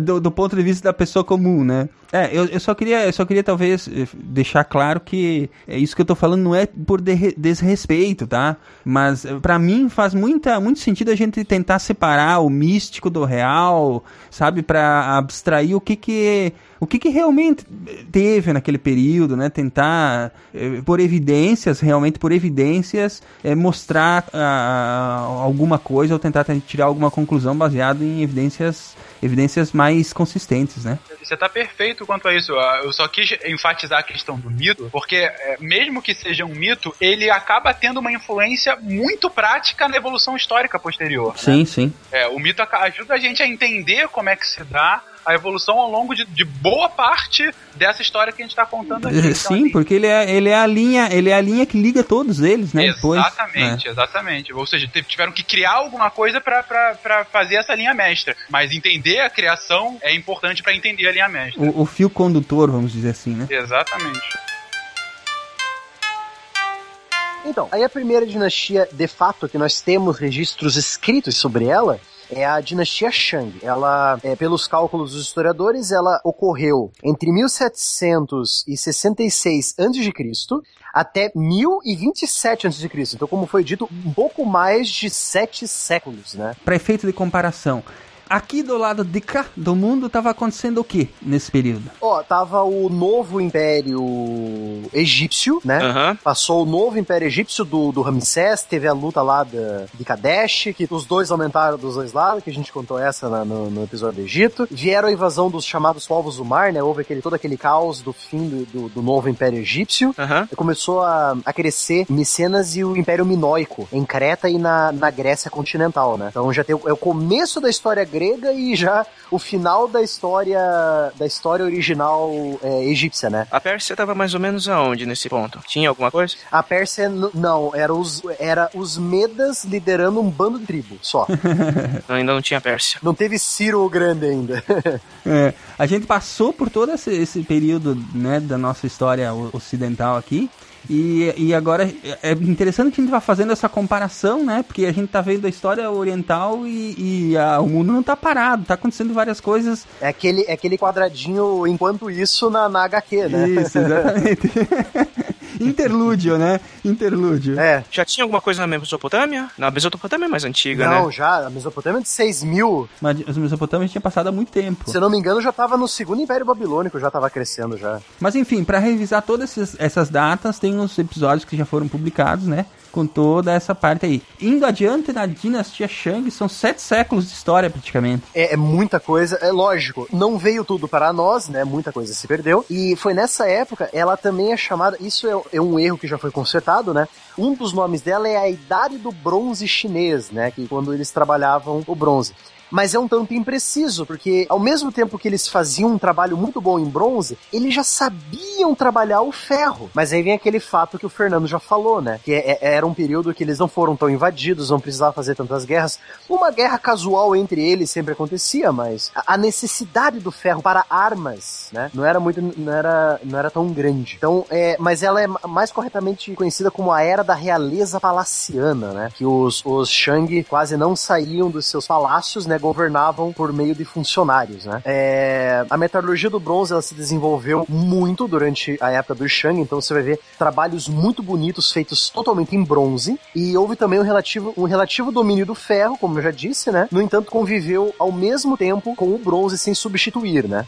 Eles construíram, é, existem resquícios de muito, é, muitos carros de combate, carros de é, bigas, tipo bigas, sabe? As bigas, é, tipo as bigas. É, egípcias, só que um pouco maiores, né? Eles tinham essa tecnologia é, da guerra a cavalo e usando ca- carroças, né? Carroças de combate, né? Esses indícios demonstram que a uniformidade que caracteriza os períodos, esse período arqueológico, os períodos arqueológicos do Ocidente não podem ser comparadas ao período chinês, né? Porque tem muita coisa. Ah, é a era do bronze chinês. Não, mas peraí, eles usam ferro. E tem carroças reforçadas com ferro. Então, como é que pode ser a era do bronze, né? Aí também tem essa. é, o- os Shang, eles surgiram da cultura Longshan, que foi a cultura que se estabeleceu no vale do Huanghe. Então foi aquela cultura mais. Ela, ela se desenvolveu mais rápido porque o Huanghe era mais fértil. Lembra, Ronaldo, que você falou isso? Sim, sim. Então, a cultura Longshan deu origem aos Shang, que é o pessoal que surgiu na beira do rio Huanghe, ou Rio Amarelo, né? Lógico, há muitos hiatos entre essas culturas, essas primeiras cidades e o Shang, né? Eles colocaram o Xia no meio pra ver se tapava o buraco, né? E aí nós temos um aspecto, o aspecto ritual religioso da sociedade Shang é muito importante. Então é nessa época que você vê coisas tipo sacrifícios constantes de carne, vinho, de arroz, né, que é o- o- os, os primeiros saques, né, e eram feitos para os deuses. Ou esses deuses tinham características transitórias de zoomorfismo, ou seja, eram deuses animais, né, eram deuses que se transformavam em animais. Ou até antroposomorfismo, que seria, por exemplo, meio homem, meio bicho, meio animal, né? Sim, também. Então é uma coisa bem animalista. Lembrando que isso aí também aconteceu aqui, né, no, no Ocidente. É, na Grécia também. Mesopotâmia também aconteceu isso. Aquelas estátuas do, do cara com um corpo de, de leão, com cabeça de gente e, e asa de águia, que foram, infelizmente, foram destruídas pelo Estado Islâmico, né?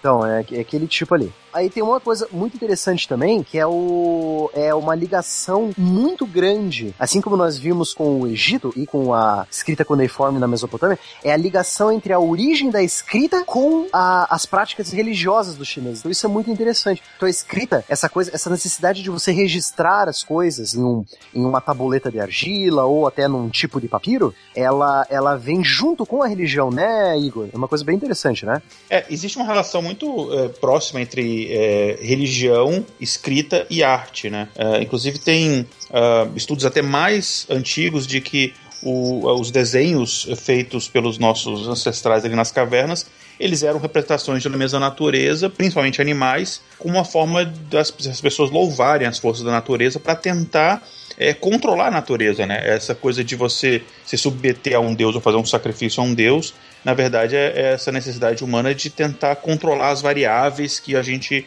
é, a princípio, não tem controle.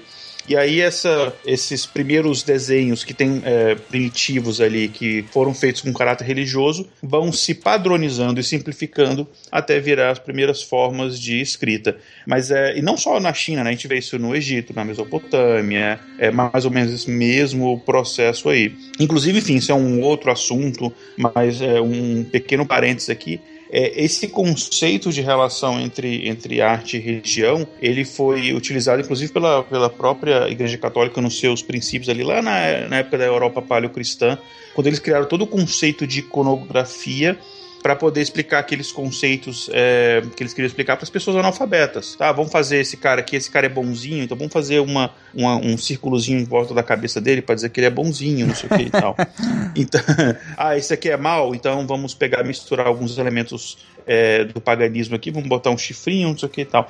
Então existe essa, essa correlação. Mas voltando essa questão da China, sim, é, é, é toda uma evolução da, é, da religião que é expressa em arte que se torna escrita. É, E na China, em específico, a- essa evolução está muito próxima realmente à religião, tanto que uma coisa que até hoje é, é utilizada pela cultura oriental, que, que é o I Ching, né? Aquela questão do, do jogo, é, é, que é, na verdade, é, o I Ching é, muito utilizado aqui por místicos, né? E, e pela pseudociência ocidental, ah, mas no- no- no Oriente tem uma- uma uma raiz histórica, o Ching vem justamente das primeiras formas escritas chinesas e como ah, que eh, o Ching é um jogo que você joga algumas varetas e dependendo de onde as varetas caem, você tem a sua sorte, né? Eh, e, e isso estava relacionado às primeiras formas de escrita, tanto que os, ah, os primeiros indícios que pegaram das, da escrita chinesa estavam tanto em questão de, de cascos de tartaruga ah, quanto em ossos, né? E eram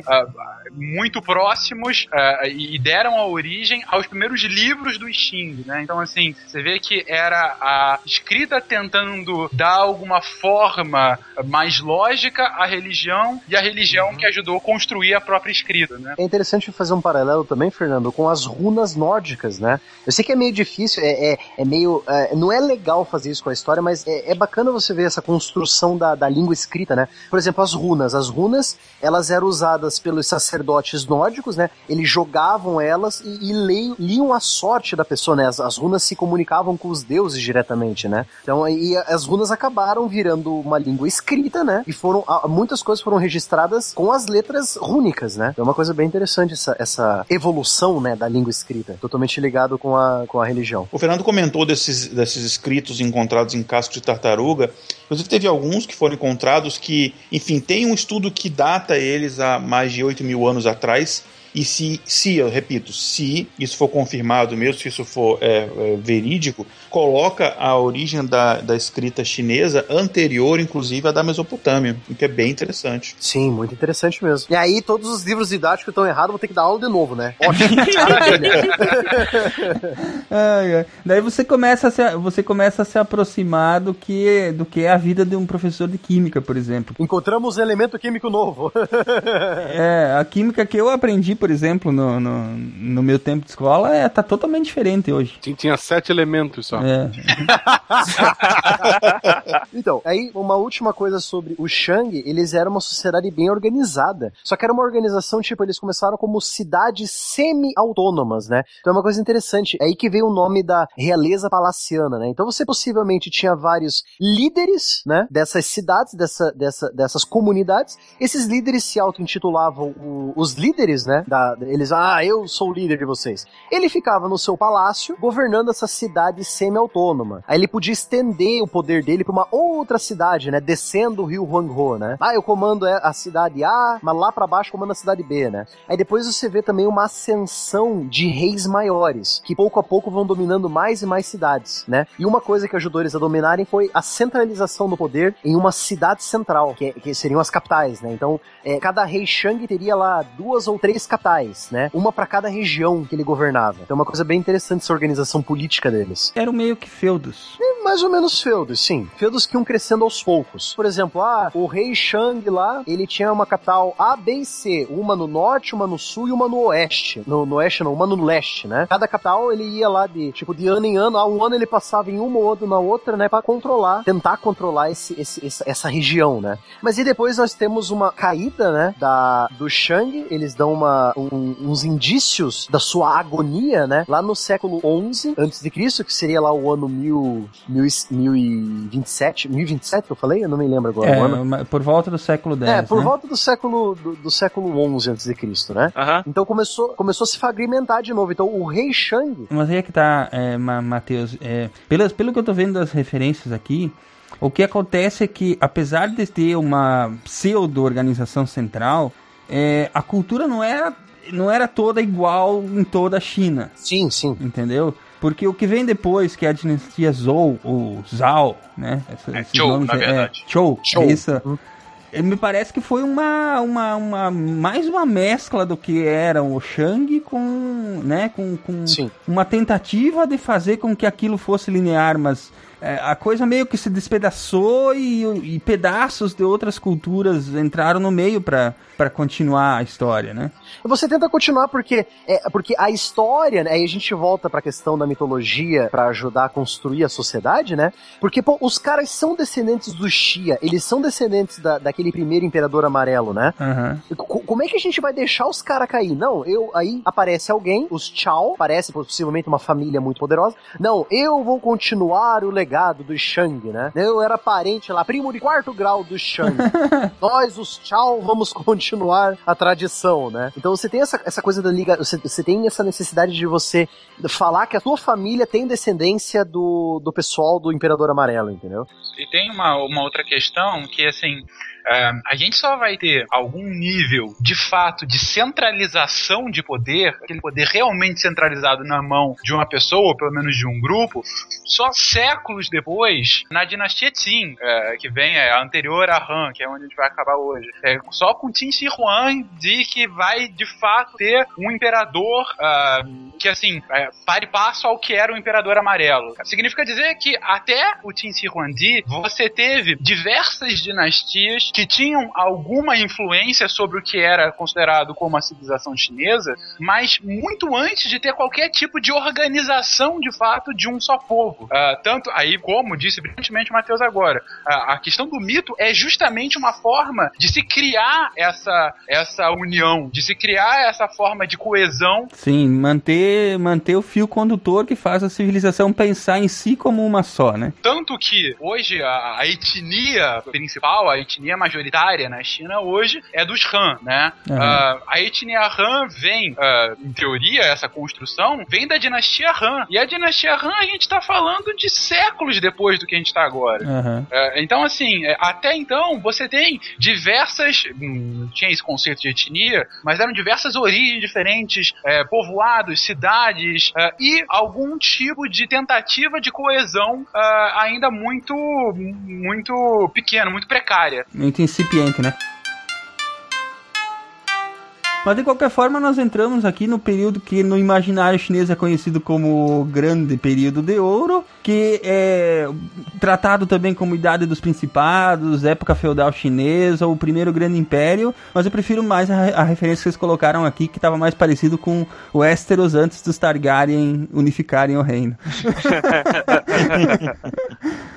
A gente vai ver aqui agora é o sistema que os Chao tentaram regovernar essa bagunça que tava a, a- a- o, que, o que sobrou da dinastia Shang, né? Eles fizeram uma, uma bagunça danada que parecia mesmo, parecia o Westeros. Se você olhar, pô, isso aqui é Game of Thrones, né? tipo, eram vários príncipes, vários reinos pequenininhos sendo governados por um rei maior numa capital. Ou seja, tá, você tem lá é, o norte, tem lá a casa dos Lannister lá, você tem o Dorne, não sei das quantas, aí você tem o rei sentado em King's Landing, né? Então é quase a mesma coisa. Mas aí é que tá. Qual era a extensão do poder do, do rei? Ele mandava mesmo ou era só figura decorativa? Então, a princípio ele mandava, porque ele comandava é, os Chao como ah, com o, o fim dos, dos Shang, né? E com essa entrada no caos. Sempre entre. Isso é uma coisa que aparece até no, no- na história egípcia, né? Sempre entre dinastias ou entre impérios, sempre há um, um período de caos, né? Um período ali, tipo, 100 anos em que ninguém manda em ninguém, cada um por si, né? Sim. Eu, eu, só queria, eu só queria deixar uma coisa clara que eu acho que ajuda bastante a entender esse período da China, que é o seguinte.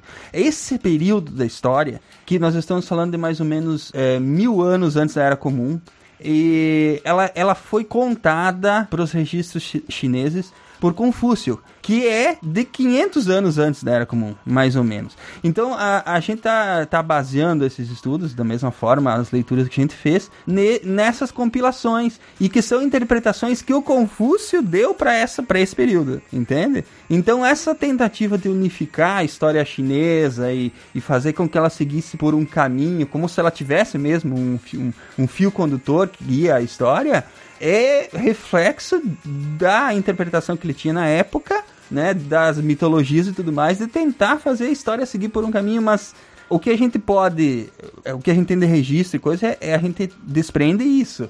Mas é, é bom que a gente saiba como é que ela foi feita para poder ver as bordas, onde é que estão as coisas que não que não estão registradas, entendeu? Então, o site que a gente usou para fazer a, a, a- basear a pesquisa da- da- dessa nossa pauta de hoje é o chinaantiga.blogspot.com.br. É um site muito bacana, tem várias fontes, é, várias fontes de pesquisa histórica muito boas, bem, bem creditadas. Vale a pena você dar uma lida. É um site muito bom. É china-antiga.blogspot.com.br. Muito bacana. Só não é muito original pra nome, né?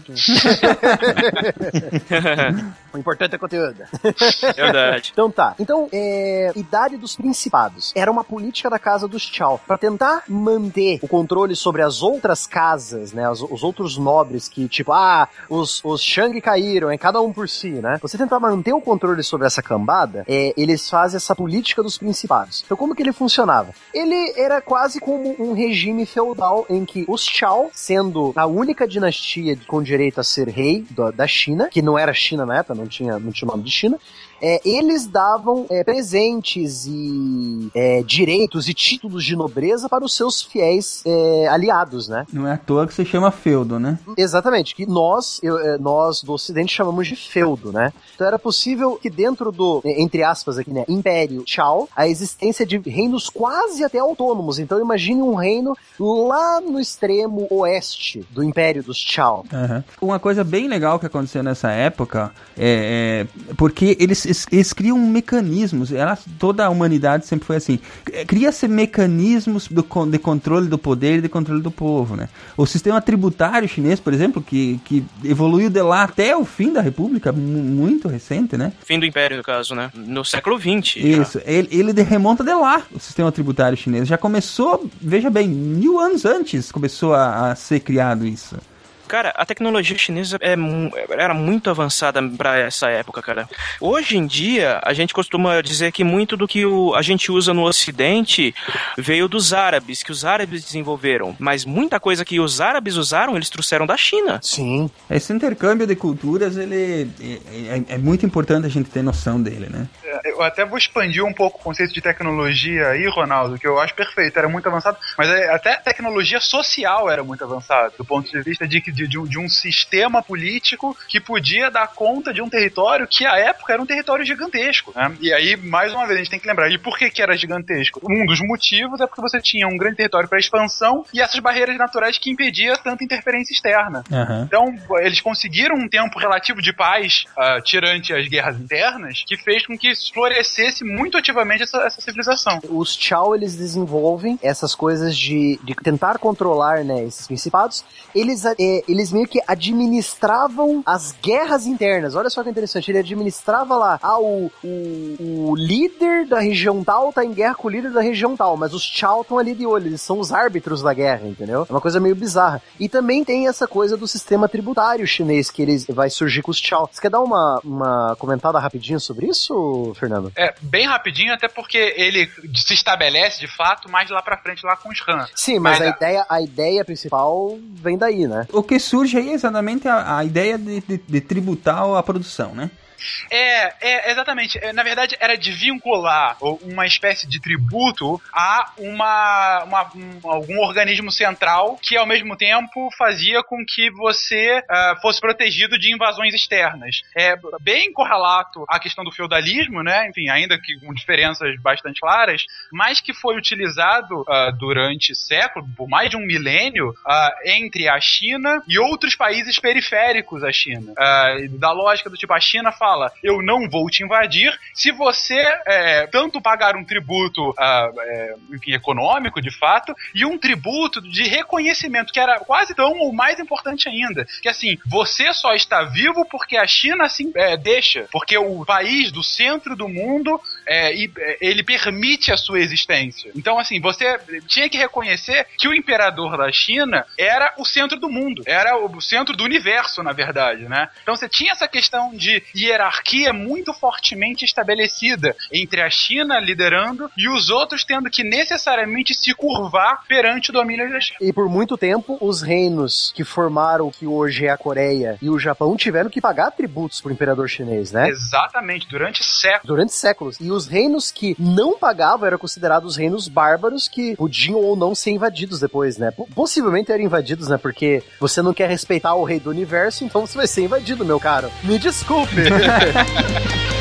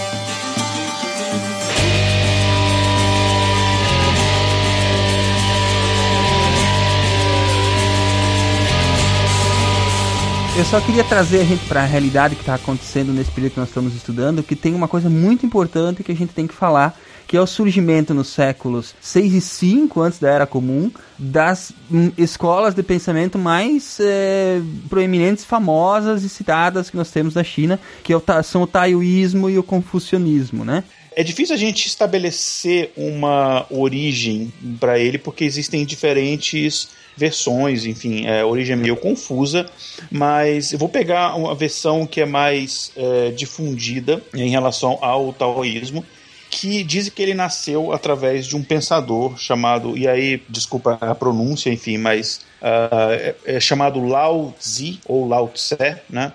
Que ele trabalhava como bibliotecário de um rei, do rei Yuan, que é antepassado ali do- do- dos, dos reis da dinastia Zhao, e que depois ele também foi nomeado historiador real. E aí, trabalhando ali com todo aquele acervo de, de livros, né, de, de escritos, ele teve acesso a um conjunto de obras e isso foi a base para ele escrever um livro, eh, depois chamado de Tao Te Ching, que era a base do que a gente conhece hoje como taoísmo original que não era uma religião a princípio, ele era uma filosofia apenas. Depois, assim, logo depois, é, ele teve algumas outras adições, ele acabou se tornando uma religião. O ponto central no taoísmo é a crença no Tao, que é o caminho, que é uma espécie de jornada pessoal que cada pessoa é, faz para alcançar a iluminação. E aí, durante esse processo, você passa por é, cinco elementos num processo cíclico aí de vida e morte.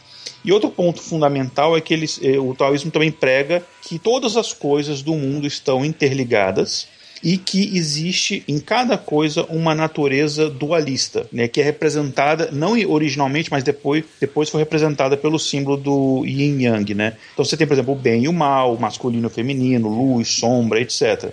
Inclusive, um parênteses aqui, isso me lembra muito Shiva, né, da divindade hindu, que também tem essa, essa, essa dualidade entre feminino e masculino, bem e mal, é, etc. Nada me tira da cabeça que essas culturas, na verdade, estavam fazendo intercâmbio de coisas aí. De, de, de crenças. É, existe um. É, pode ser um intercâmbio, mas também existe uma coisa. É, algumas dessa, dessas crenças é, é, algo de muito humano, né, que a gente vê em diversas culturas e tal. Mas é possível, enfim, a, a, as regiões são muito próximas ali, né, a Índia e a China. Então, realmente é, é bem possível. E as pessoas, enfim, existiam rotas comerciais depois, existia é, contato entre essas regiões. Bom, uma das teorias que não faz muito sentido, lógico, a gente pensar, mas existe uma, uma, uma teoria que fala que esse Lao Tse, ele, enfim, viveu muitos anos Inclusive dizem que ele nasceu velho, né? A tradução do nome dele é criança velha.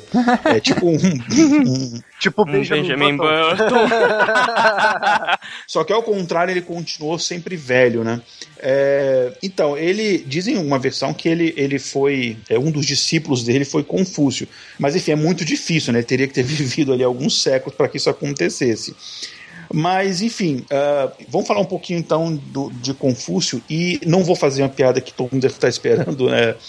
Uh, muito óbvio, mas enfim. Não, cara, faça. Aqui é o lugar das piadas óbvias. é meio confúcia essa, essa origem do confucionismo, mas enfim.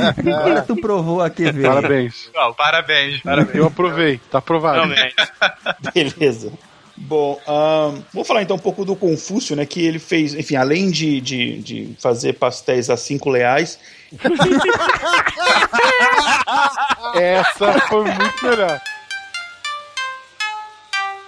Enfim, ele escreveu alguns livros que formam a base de uma, de uma, de uma filosofia conhecida como confucionismo, é, que, enfim, da mesma forma como o taoísmo não foi criado como uma religião, mas depois acabou, as pessoas foram colocando todo um misticismo ali e acabou se tornando uma religião. Pelo que eu desprendo das leituras, é que o confucionismo, a intenção de Confúcio era que fossem regras sociais para a evolução da, da pessoa enquanto ser social. Ah, que, né, que, que palavra tão é, moderna, mas era mais ou menos o que ele pensava, né? Ele era de humanas. Ele queria um mundo melhor. É, tipo, é, tipo ah, eu, vou, eu vou escrever aqui essas regras que eu, que eu acho que essa pessoas, se as pessoas se comportarem em sociedade assim, o lugar onde a gente vive vai, vai ser melhor, sabe? É, ele foi uma das poucas pessoas na história que quis um mundo melhor e não precisou matar milhões de pessoas para fazer isso.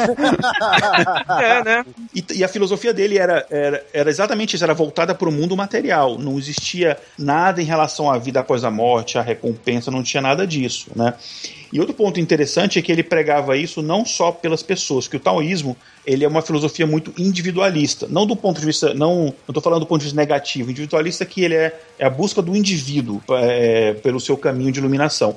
O confucionismo, ele, ele tem essa parte que ele fala das pessoas, mas ele fala muito também do, do Estado, do, do governo, né? Então todos os princípios dele se aplicam a isso. É tanto que lá mais para frente, na dinastia Han, é, a filosofia do, do, Confúcio, quando ele começaram a ver que ele era um grande cara, ela foi adotada como é, política de Estado mesmo. E aí ele tem alguns princípios básicos, né? É, primeiro e fundamental o princípio básico dele é a educação. Existe a educação, é, digamos assim, material, a educação das coisas do mundo em geral, né? você conhecer a história, a geografia, etc. E existe educação, depois disso, você é, existe educação interna, de você conhecer a você mesmo, né, o famoso conheça-te a ti mesmo. É, para tornar-se uma pessoa melhor, melhor para você, melhor para as pessoas com que você convive, melhor para o seu país. E aí ele, ele tinha alguns princípios básicos que eram o altruísmo, a fidelidade, a honradez, os ritos morais, que era uma, uma série de, de bons costumes, de, de, enfim, de práticas sociais para permitir o, a, o convívio pacífico entre as pessoas, e a integridade. Então, muitos desses conceitos que a gente é, conhece hoje de, dessa questão da moral, da honra, vem muito do confucionismo. Interessante você falou, Igor, dessa coisa do conheça-te a ti mesmo, né? Eu acho isso interessante. Eu, eu lembro de uma frase bem famosa do Sun Tzu na Arte da Guerra, que é, eu não sei, não, não me lembro se ele veio antes ou depois do Confúcio, acho que ele veio depois, né, do Confúcio. Depois, depois. É, então, é, tem uma frase bem bacana assim: é, se você conhece você mesmo e o seu inimigo, você vencerá sempre. Se você conhece você mesmo, mas não conhece o inimigo, para cada vitória que você tiver, você vai ter uma derrota. Agora, se você não conhece nem o inimigo e nem você mesmo, você só vai perder. Então eu acho, eu acho uma coisa bem interessante essa ideia, né, de você de conhece, conheça-te a ti mesmo, né? Uma coisa bem do Confúcio, né? Isso, exa- exatamente porque, como eu comentei, ele leva isso para o indivíduo e também para o Estado. É o Estado conhecer a si mesmo, é o Estado. é, é, então, esse, esse conceito é um conceito muito à frente é, na época dele, que foi depois utilizado, como eu falei, como política de, de Estado. Tanto que quando ele escreveu, muita coisa dele foi queimada, né? Na época em que ele escreveu, logo depois que ele morreu, né? Os discípulos dele foram perseguidos. Se eu não me engano, tem, tem uma história assim, cara. Se eu não me engano. Dos livros que atribuem a ele, é, a maioria, na verdade, foram escritas pelos discípulos dele. Inclusive, o primeiro, se eu não me engano, foi um neto dele que conseguiu salvar alguma coisa e algumas coisas foram escritas depois e tal. Enfim, ele teve também outra importância como, que a gente já comentou, né, como historiador, ele teve uma, eh, uma interpretação da, da história eh, da China eh, dos séculos anteriores. E, então ele tem um- uma pessoa que tem uma, uma importância muito grande que também vai influenciar mais para frente, por exemplo, o Zen budismo, né? Já pensando no confucionismo mais para frente já como uma, uma religião. Uma, uma- uma característica interessante tanto do taoísmo quanto do confucionismo, já havia comentado, mas é importante ressaltar, é que ambas acabaram virando religiões, né? E vocês veem que são religiões ah, sem deuses, né? São religiões moralistas, religiões filosóficas. Você, tem, você não tem uma personificação ah, em um humano ou em um animal de alguma criatura divina. Você tem, na verdade, conceitos que guiam. Ah, do lado a dualidade, um lado a dualidade, do outro a moral realmente e a, e a vida em sociedade. Sim, você não tem a divindade, né? Exatamente, que, por exemplo, se você pega o cristianismo, você tem uma figura que personifica ah, a bondade, que personifica aquilo que a gente quer seguir, que é um líder, mas que está ali personificado em pessoa, né? Se você for pegar a figura de Jesus, ele é pessoa, ele é homem e ele é Deus ao mesmo tempo. Então tá muito claro lá. Aqui nessas duas não, você tem conceitos a serem seguidos, ah, ideias que precisam ser estabelecidas. É, De certa forma, elas são filosofias que são antropocentristas. Ela, elas são filosofias baseadas nos valores humanos, né? Uhum. E na, na- no ser humano como o centro daquele, daqueles valores. Né? Foram filosofias mais racionais e menos místicas, né, cara? Exatamente. Bom, o, o Confúcio, Confúcio ele fala muito de, de educação, né? Educação do homem e tal. Então, Marcelo, moral da história, educação. Educação é tudo. Ah. Então quer dizer que educação manda uma civilização inteira pra frente, né? Hum. O único país do mundo que não chegou a essa conclusão foi o nosso. Tá, mas peraí, Matheus, eu tô, eu tô confuso, cara. Confúcio. tá confuso. Pode. Foi uma, uma época pra China que, que realmente tinha todos esses valores, existiu uma, uma evolução na ciência, na filosofia muito grande, mas tinha guerra, não tinha? Ah, sempre. Então, Porra. como. Cara, a gente não comparou a China dos Tchau ao Westeros por nada. É, A, a diferença é que na China eles voam, dão, dão um chute no é ar, verdade. toque da morte. Uma nuvenzinha é, amarela, né? Quem jogou Dynasty Warriors lá, que joga com, com os reinos chineses e um que o personagem mata 100, 200 ou, ou mil numa partida só, é aquilo ali que acontece, com a mão. Então, é, como os Chao, eles, é, é, politicamente falando, eles tentaram controlar esses principados, né, esse- esses feudos, que a gente poderia chamar de feudos, né, que não são, mas por termo só de adaptação, né, Que não são, mas que são, mas que não são, né?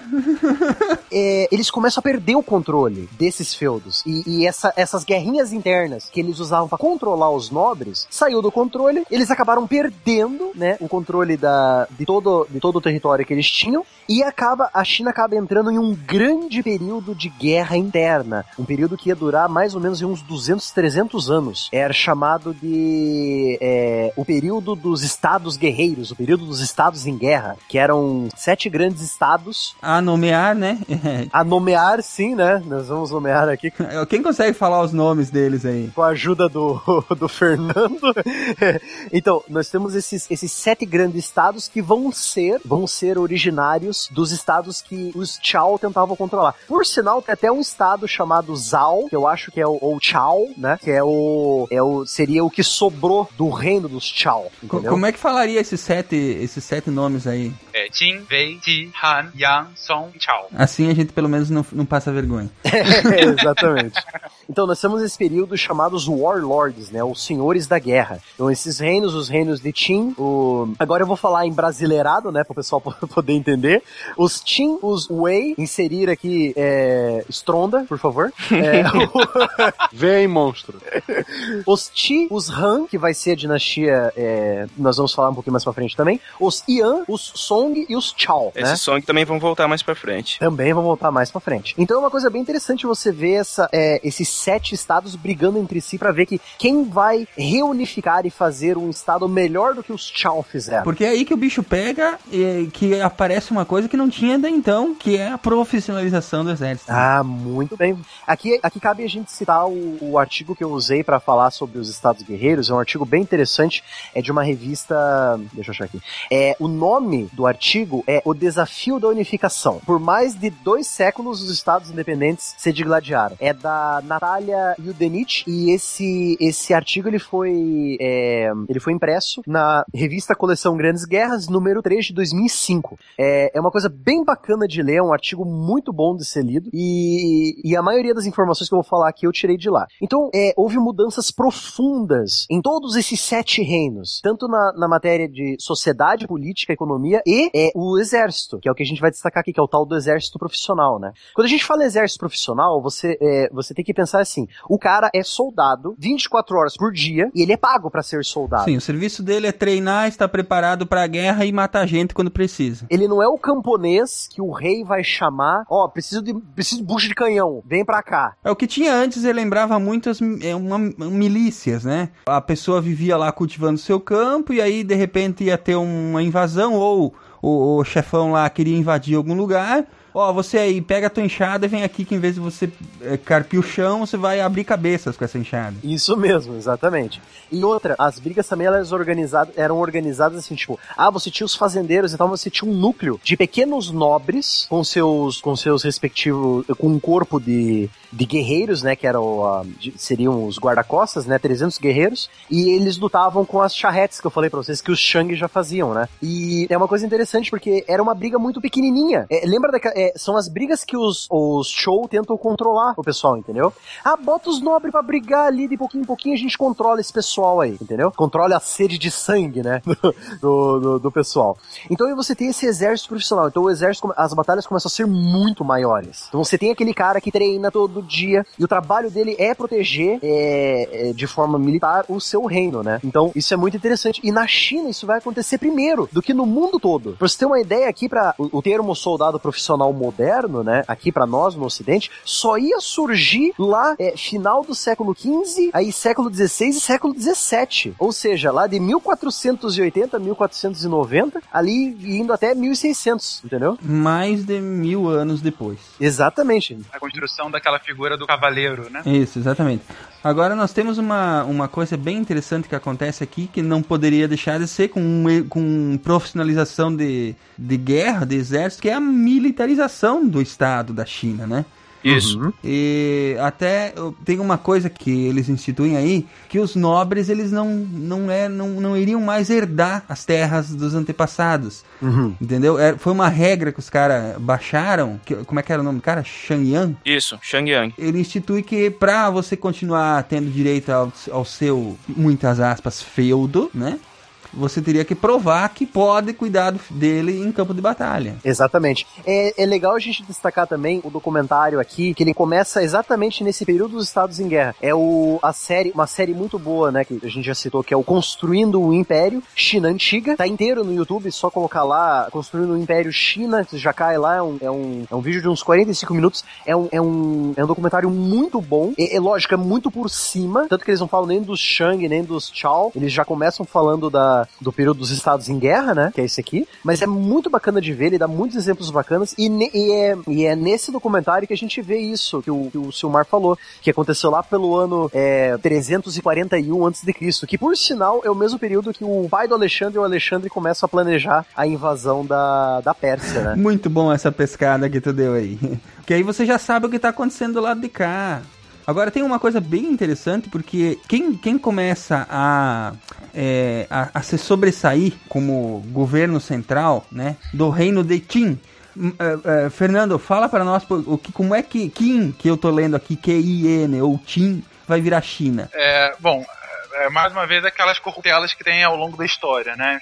O Tim, como se fala, você escreve hoje o romanizado como que é IN, né? Mas se fala Tim, como se fosse C-H-I-N. Foi como a passou, né? Tim. Ah, e aí a corruptela é, é- é- é civilização por civilização, né? Então, os Tim eram ouvidos na Pérsia como o Império Tini ah, e em sânscrito como Sina, e aí o, chegou na Europa como China. E o nome continuou até os dias de hoje, os chineses, ou seja, aqueles que são do reino de Qin. Mas é, é mais uma vez, é como os estrangeiros, como boa parte do mundo, acaba chamando a China. A própria China não se chama de Qin ou, algum, ou Tin, alguma coisa. A China se chama de Chunguo há algum tempo, que é literalmente o reino do meio, o império do meio, né? Do centro, ou do centro dos rios, né? do- entre os rios, ou do centro do universo, coisa mais megalomaníaca. Muito bom. Mas aí, por conta disso, que a gente acaba chamando de, de chineses. E, e chegou no Brasil como China por conta da, da chegada dos portugueses lá no século XVI, né? Enfim, aí o, o comércio começou em 16, 17 e, e era conhecido, aí já estava estabelecido realmente no português a questão ah, do- de China e chineses, né? E, enfim, hoje já são acostumados a serem chamados de, de chineses fora, né? Nesse período tem uma figura muito importante que foi responsável militarmente por muitas vitórias eh, em campos de batalha aí, né? Que acabaram na unificação imperial chinesa, né? Que é uma pessoa conhecidíssima tanto lá quanto cá, que é o mestre militar Sun Tzu. É assim que fala mesmo? Sun Tzu? É a primeira pronúncia certa da noite? Não, tá certo, Sun Tzu. Acertamos? Tá certo então? Confere aí. Ah, então tá. Então vou anotar aqui no, no bingo dos nomes hoje, Sun Tzu tá certo. Eu vejo o Sun Tzu, assim, ele, ele está tentando aplicar o confucionismo que ele foi aprendendo durante o tempo é, num meio mais militar e político, né? Então é uma coisa bem interessante. Tanto que eu já, já falei a frase dele aqui, né? Ah, se você conhece você, conhece o inimigo, você vai sempre ganhar. Essas frases que ele diz é uma coisa assim, tipo, pô, mas o Confúcio dizia alguma coisa parecida, sabe? É, eu li, eu li uma adaptação da obra dele, e assim, tem muito de confucionismo ali. É, muito mesmo. Coisas, por exemplo, é, para você obter uma vitória, você deve conhecer três coisas: a você mesmo, ao seu inimigo e ao terreno. E sabe uma coisa mais interessante também, Silmar? É interessante, pô, Sun Tzu, arte da guerra. Pô, o cara vai falar como ganhar um monte de batalha e tal, e guerra e não sei o quê. Mas a coisa mais interessante é o que ele diz, que a vitória mais perfeita é aquela que você não faz uso de exércitos, cara. Que você ganha pela diplomacia. A vitória mais perfeita é aquela que você não luta, você ganha o cara na lábia, sabe? Eu acho isso tão interessante, velho. É por essas que outras que a obra dele é utilizada at- até hoje como leitura obrigatória em táticas empresariais e tudo mais, né, cara? Sim, cursos de administração. Ela foi bastante corrompida ao longo do tempo para ter um acesso à, à obra mais original, até um pouco difícil, mas é uma leitura bem bacana. Eu, eu acho assim que é, ela vale para muitas coisas, né? É, eu, o que eu acho interessante do, do Sun Tzu eh, com relação a, enfim, à importância histórica é que o Ocidente foi ter o seu Sun Tzu, entre muitas aspas, ah, mais de 1500 anos depois, com Maquiavel. Tanto que ele tem um livro é, intitulado A Arte da Guerra, né? Que é uma coisa interessante. Aham. Plágio! Plágio! E assim como Maquiavel, o Sun Tzu, ainda que tá falando realmente de combate e fala um pouco de tática militar, dúvida alguma, é, ele deve ser mais encarado como a arte de comandar. E, e- e por isso que ele é tão, é, aí, mais uma vez, entre aspas, corrompido para outras áreas, né? É, a questão de, de ter um conhecimento total da situação para você ter uma ação efetiva, ter um conhecimento total do seu poderio para que você possa de fato agir. Ah, então, assim, é, é- é um são, é um, uma série de escritos muito interessante, muito adaptável ao mundo de hoje. Enfim, é de fato atemporal. Como é que essa guerra toda ela desponta no, no, no, no, no Império, no caso na China Imperial Unificada, que seria a dinastia Qin, né? A dinastia Han. Calma, a gente não chegou lá ainda, porque ainda tem um bom período aí em que a, a, a dinastia Qin, ela, ela realmente tem um reino unificado aí, não tem? Sim, sim, tem. Curto, porém efetivo. Sim. Nem tão curto também, porque foram mais ou menos uns 300 anos, né? É, pro padrão de China é curto. É verdade, a outra tinha mil. Então, a dinastia Qin, que vai, eh, vai originar, a gente já falou na palavra China, o cara que eh, era o líder dos Qin quando eles eh, detonaram todos os inimigos era o Yingzheng, que era o filho, se eu não me engano era filho ou neto, agora eu não me lembro, do primeiro lá rei de, de Qin que se envolveu na guerra lá, que era o. Acho que era Shang Yang, que é o cara que fez aquele plano lá, se o Mark você falou, que o, o nobre só teria direito à terra se ele é, guerreasse, é, mostrasse o valor por ela, né? Sim. Então, aí você tem o Yingzheng, ele termina a guerra, ele unifica ah, todos os, os sete estados. Os Qin viram a dinastia dominante, eles que falam agora é a gente que é o herdeiro dos Tia, né? e ele muda o nome dele. Ele, nu- ele muda o nome dele, é por isso que eu me confundi, Fernando, no começo. Ele muda o nome dele pra Shi Huandi, que é o, o- possivelmente, pelo que nas nossas traduções aqui, é o rei amarelo de, de Qi, né? É, é, na- é um pouco maior ainda, na, na verdade. É, é, o, o nome, né, enfim, o nome completo, digamos assim, dele é Qin Shi Huangdi, né? Ahn, ah, o Qin é da dinastia, né? Qin. O Shi é primeiro, na verdade, né? Enfim, ah, literalmente primeiro. E Huangdi, ahn, Huan, é, o Huangdi foi a primeira vez que algum é, mandatário chinês colocou as duas palavras juntos, o Huangdi, porque você não tinha ainda a expressão que é traduzida comumente como imperador, é, mas Huangdi é, significa mais do que imperador. Ele é, assim, é um deus esplendoroso do céu. O cara era pouco megalomaníaco. Ai, ai. Sempre quando tem esses nomes, esses nomes esplendorosos assim, você pensa numa coisa, esse cara vai morrer logo. Quando você falou que era, quando você falou que era mais que imperador, achei que a tradução era Sarney. Aí demoraria mais dois mil anos pra ver esse título, né? Muito bom, muito bom. Mas é, até uma correçãozinha rápida que a gente falou ali atrás é que esse, essa dinastia é realmente curta, não são 200 anos, são 12 anos só. É a menor dinastia chinesa. eu- eu peguei do começo da- do fim da outra dinastia até mais ou menos chegar nessa, mas, mas tem todo aquele período, aquele interlúdio das guerras mesmo, né? É, exatamente. O Ying Zheng, ele não, ele não teve herdeiros, eu acho. Aí deixou as portas abertas para as dinastias derrotadas, uma, vamos ver se é a minha vez agora, né? E, e como você colocou agora, Silma, realmente, nomes grandes significam pouca vida. E o Qin Shi Huang, de fato, é, teve ah, um reino de 10 anos, mais ou menos. Né? A dinastia Qin teve dois mandatários, assim, como realmente dinastia central, ele e o filho dele. Mas, ao mesmo tempo, é uma dinastia muito importante, porque ela, como a gente comentou lá no início, foi a primeira dinastia que veio com a premissa da centralização do poder. É, é assim, claro que todas queriam essa centralização, mas como ela foi, mais uma vez, entre aspas, a vencedora desse período de três séculos de guerra, ela falou: agora eu vou colocar ordem nessa bagaça. E, e o poder vai. Eu serei o poder. Então não à toa um nome tão pomposo quanto esse. É pra se colocar. Eu tô acima de qualquer rei. Eu tô acima de qualquer liderança aqui. Eu sou o imperador, a personificação divina aqui na Terra. Então, assim, o mundo tem que gerar ao meu redor. E esse período é legal porque esse sim tem bastante documentação, né? Ele é relativamente bem documentado e ele não só falou que era fodão, como ele tomou muitas atitudes que repercutiram depois, né? Como, por exemplo, é, ele, ele transformou o sistema econômico, o regime passou a ser muito mais centralizado, né?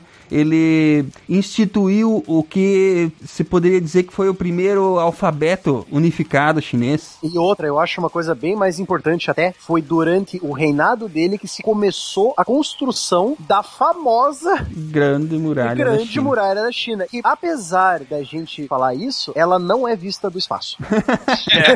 Que bom que você comentou isso. Não pode ser vista do espaço. É um- É um mito, é um mito legal, mas já foi provado que não dá. Ah, Mas a parte que eu falei dos alienígenas e que originalmente era pra ser uma pirâmide, tá ok. eu acho que se alguém levou a sério o texto todo ali. tá?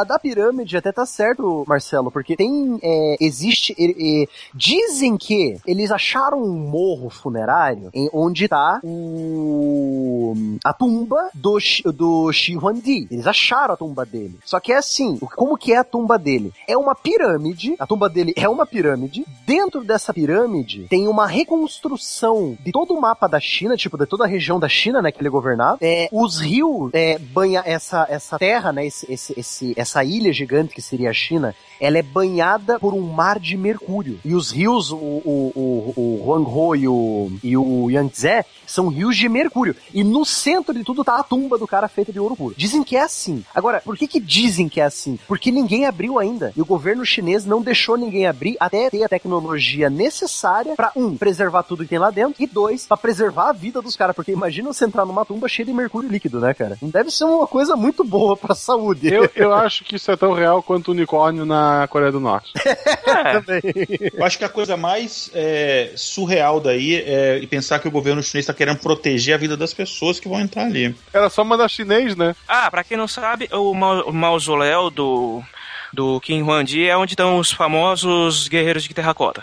Também, sim. E não, o, o Shi Huangdi não é, não é o Jet Li, por favor. Não, não é. A Múmia 3. Excelente filme histórico. Não. Total. A pesquisa desse podcast foi baseada enormemente nesse, nesse filme. o, o próprio Jet Li e o Brandon Fraser ajudaram a gente a pesquisar, cara. É, você acha que é pouco? Especialistas. Porque Já que o Brandon Fraser esteve lá naquela época histórica também. Mas e aí? Então o, o cara com nome grande aí, né? Ele morreu rapidinho. É, e, e até é interessante a morte dele, que o Matheus até- tinha citado. Foi ele realmente, Matheus, que tentou fazer um elixir da vida. Porque nessa, nessa breve história dele, de, de vida e de, enfim, muita turbulência, ele foi pelo menos três vezes, é, sofreu três tentativas de assassinato e conseguiu escapar das três. E, e ele ficou obsessivo em tentar viver. Aí, se o cara já se chamava Imperador do Universo, sobreviveu a três assassinatos, cara, o cara já, já era, sei lá, cara, sei lá que cara chato. Exatamente. E, e aí, por- até por conta dessa, dessa lógica de assim, não, eu sou melhor do que o homem comum, eu tenho que sobreviver sobreviver pra sempre, ele começou uma, uma peregrinação pessoal de achar diversos magos alquimistas para preparassem de fato esse elixir da vida que o tornaria imortal. Eh, e aí, ao longo das tentativas, ele acabou envenenado pelos próprios elixires. Ou seja, ele morreu por conta da sua própria megalomania. Aí quando tu escuta, ah, porque isso é baseado na tradicional benicida chinesa. Lembra disso? Ótimo. Mas com a morte dele, abriu-se o caminho pra algo muito maior que viria depois, né? Godzilla. Ah, não, esse é no Japão. A gente vai entrar depois daqui, estamos mais ou menos a dois séculos antes de Cristo, confere? Sim, 200 anos, sim. Exatamente. E nós estamos entrando aqui num período que é a dinastia Han na China, que é muito importante, muito, muito, tem muita história, muita coisa legal pra contar, mas que vai ser no próximo programa. Eu gostaria que a gente deixasse aqui, Matheus, é, que você brevemente falasse o que está acontecendo na China e no Ocidente pra gente poder deixar o, o, o coming, coming soon. Durante esse período da- do fim da dinastia Qin e o começo da dinastia Han, é, você vai ver no Ocidente o que está acontecendo.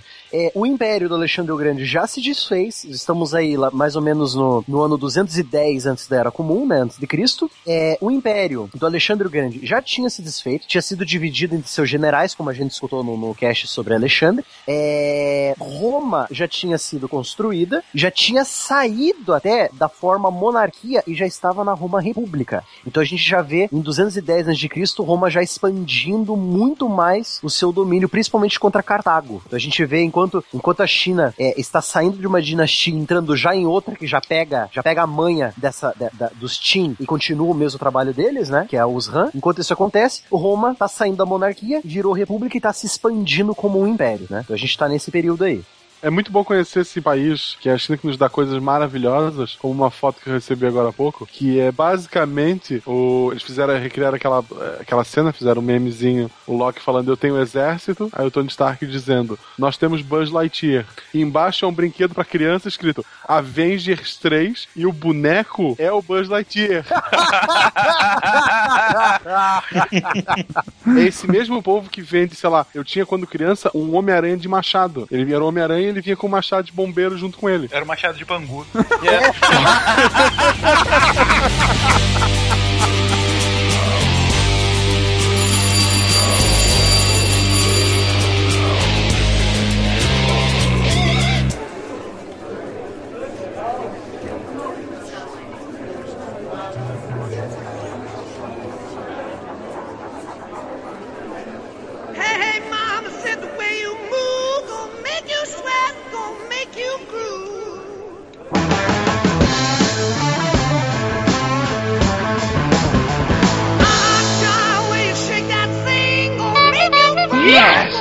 new mail. Bem-vindos, amigos do Pause, ao Mural de Recados, a sessão onde nós recebemos seus comentários, feedback e tudo mais que vocês quiserem mandar. Eu tô aqui hoje com a Estrela Oi, de novo. e temos visita hoje, Estrela, não é verdade? A dona patrona chegou aí pra dar uma olhada na, na casa, A dona que tá poltrona. coisas.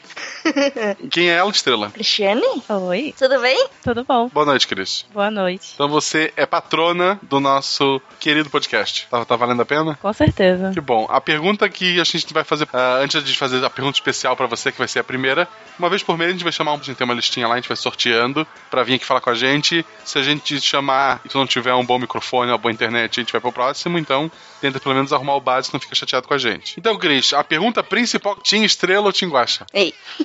Eita. Brincadeira tem hora, brincadeira tem hora. Não vai deixar todo mundo na saia justa, né? É, a minha intenção é fazer as pessoas passarem vergonha. Ah, que ótimo. Pelo menos ninguém tá vendo a minha cara. Então, já deixamos a nossa patrona é, sem jeito.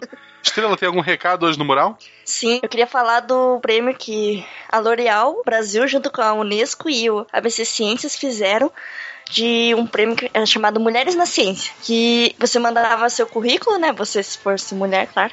Mandava seu currículo pra eles e eles analisavam. Desculpa, Marcelo, não não é dessa vez. E eles analisaram, assim, tipo, os melhores currículos que tinham. Escolheram sete vencedoras em diferentes áreas da ciência.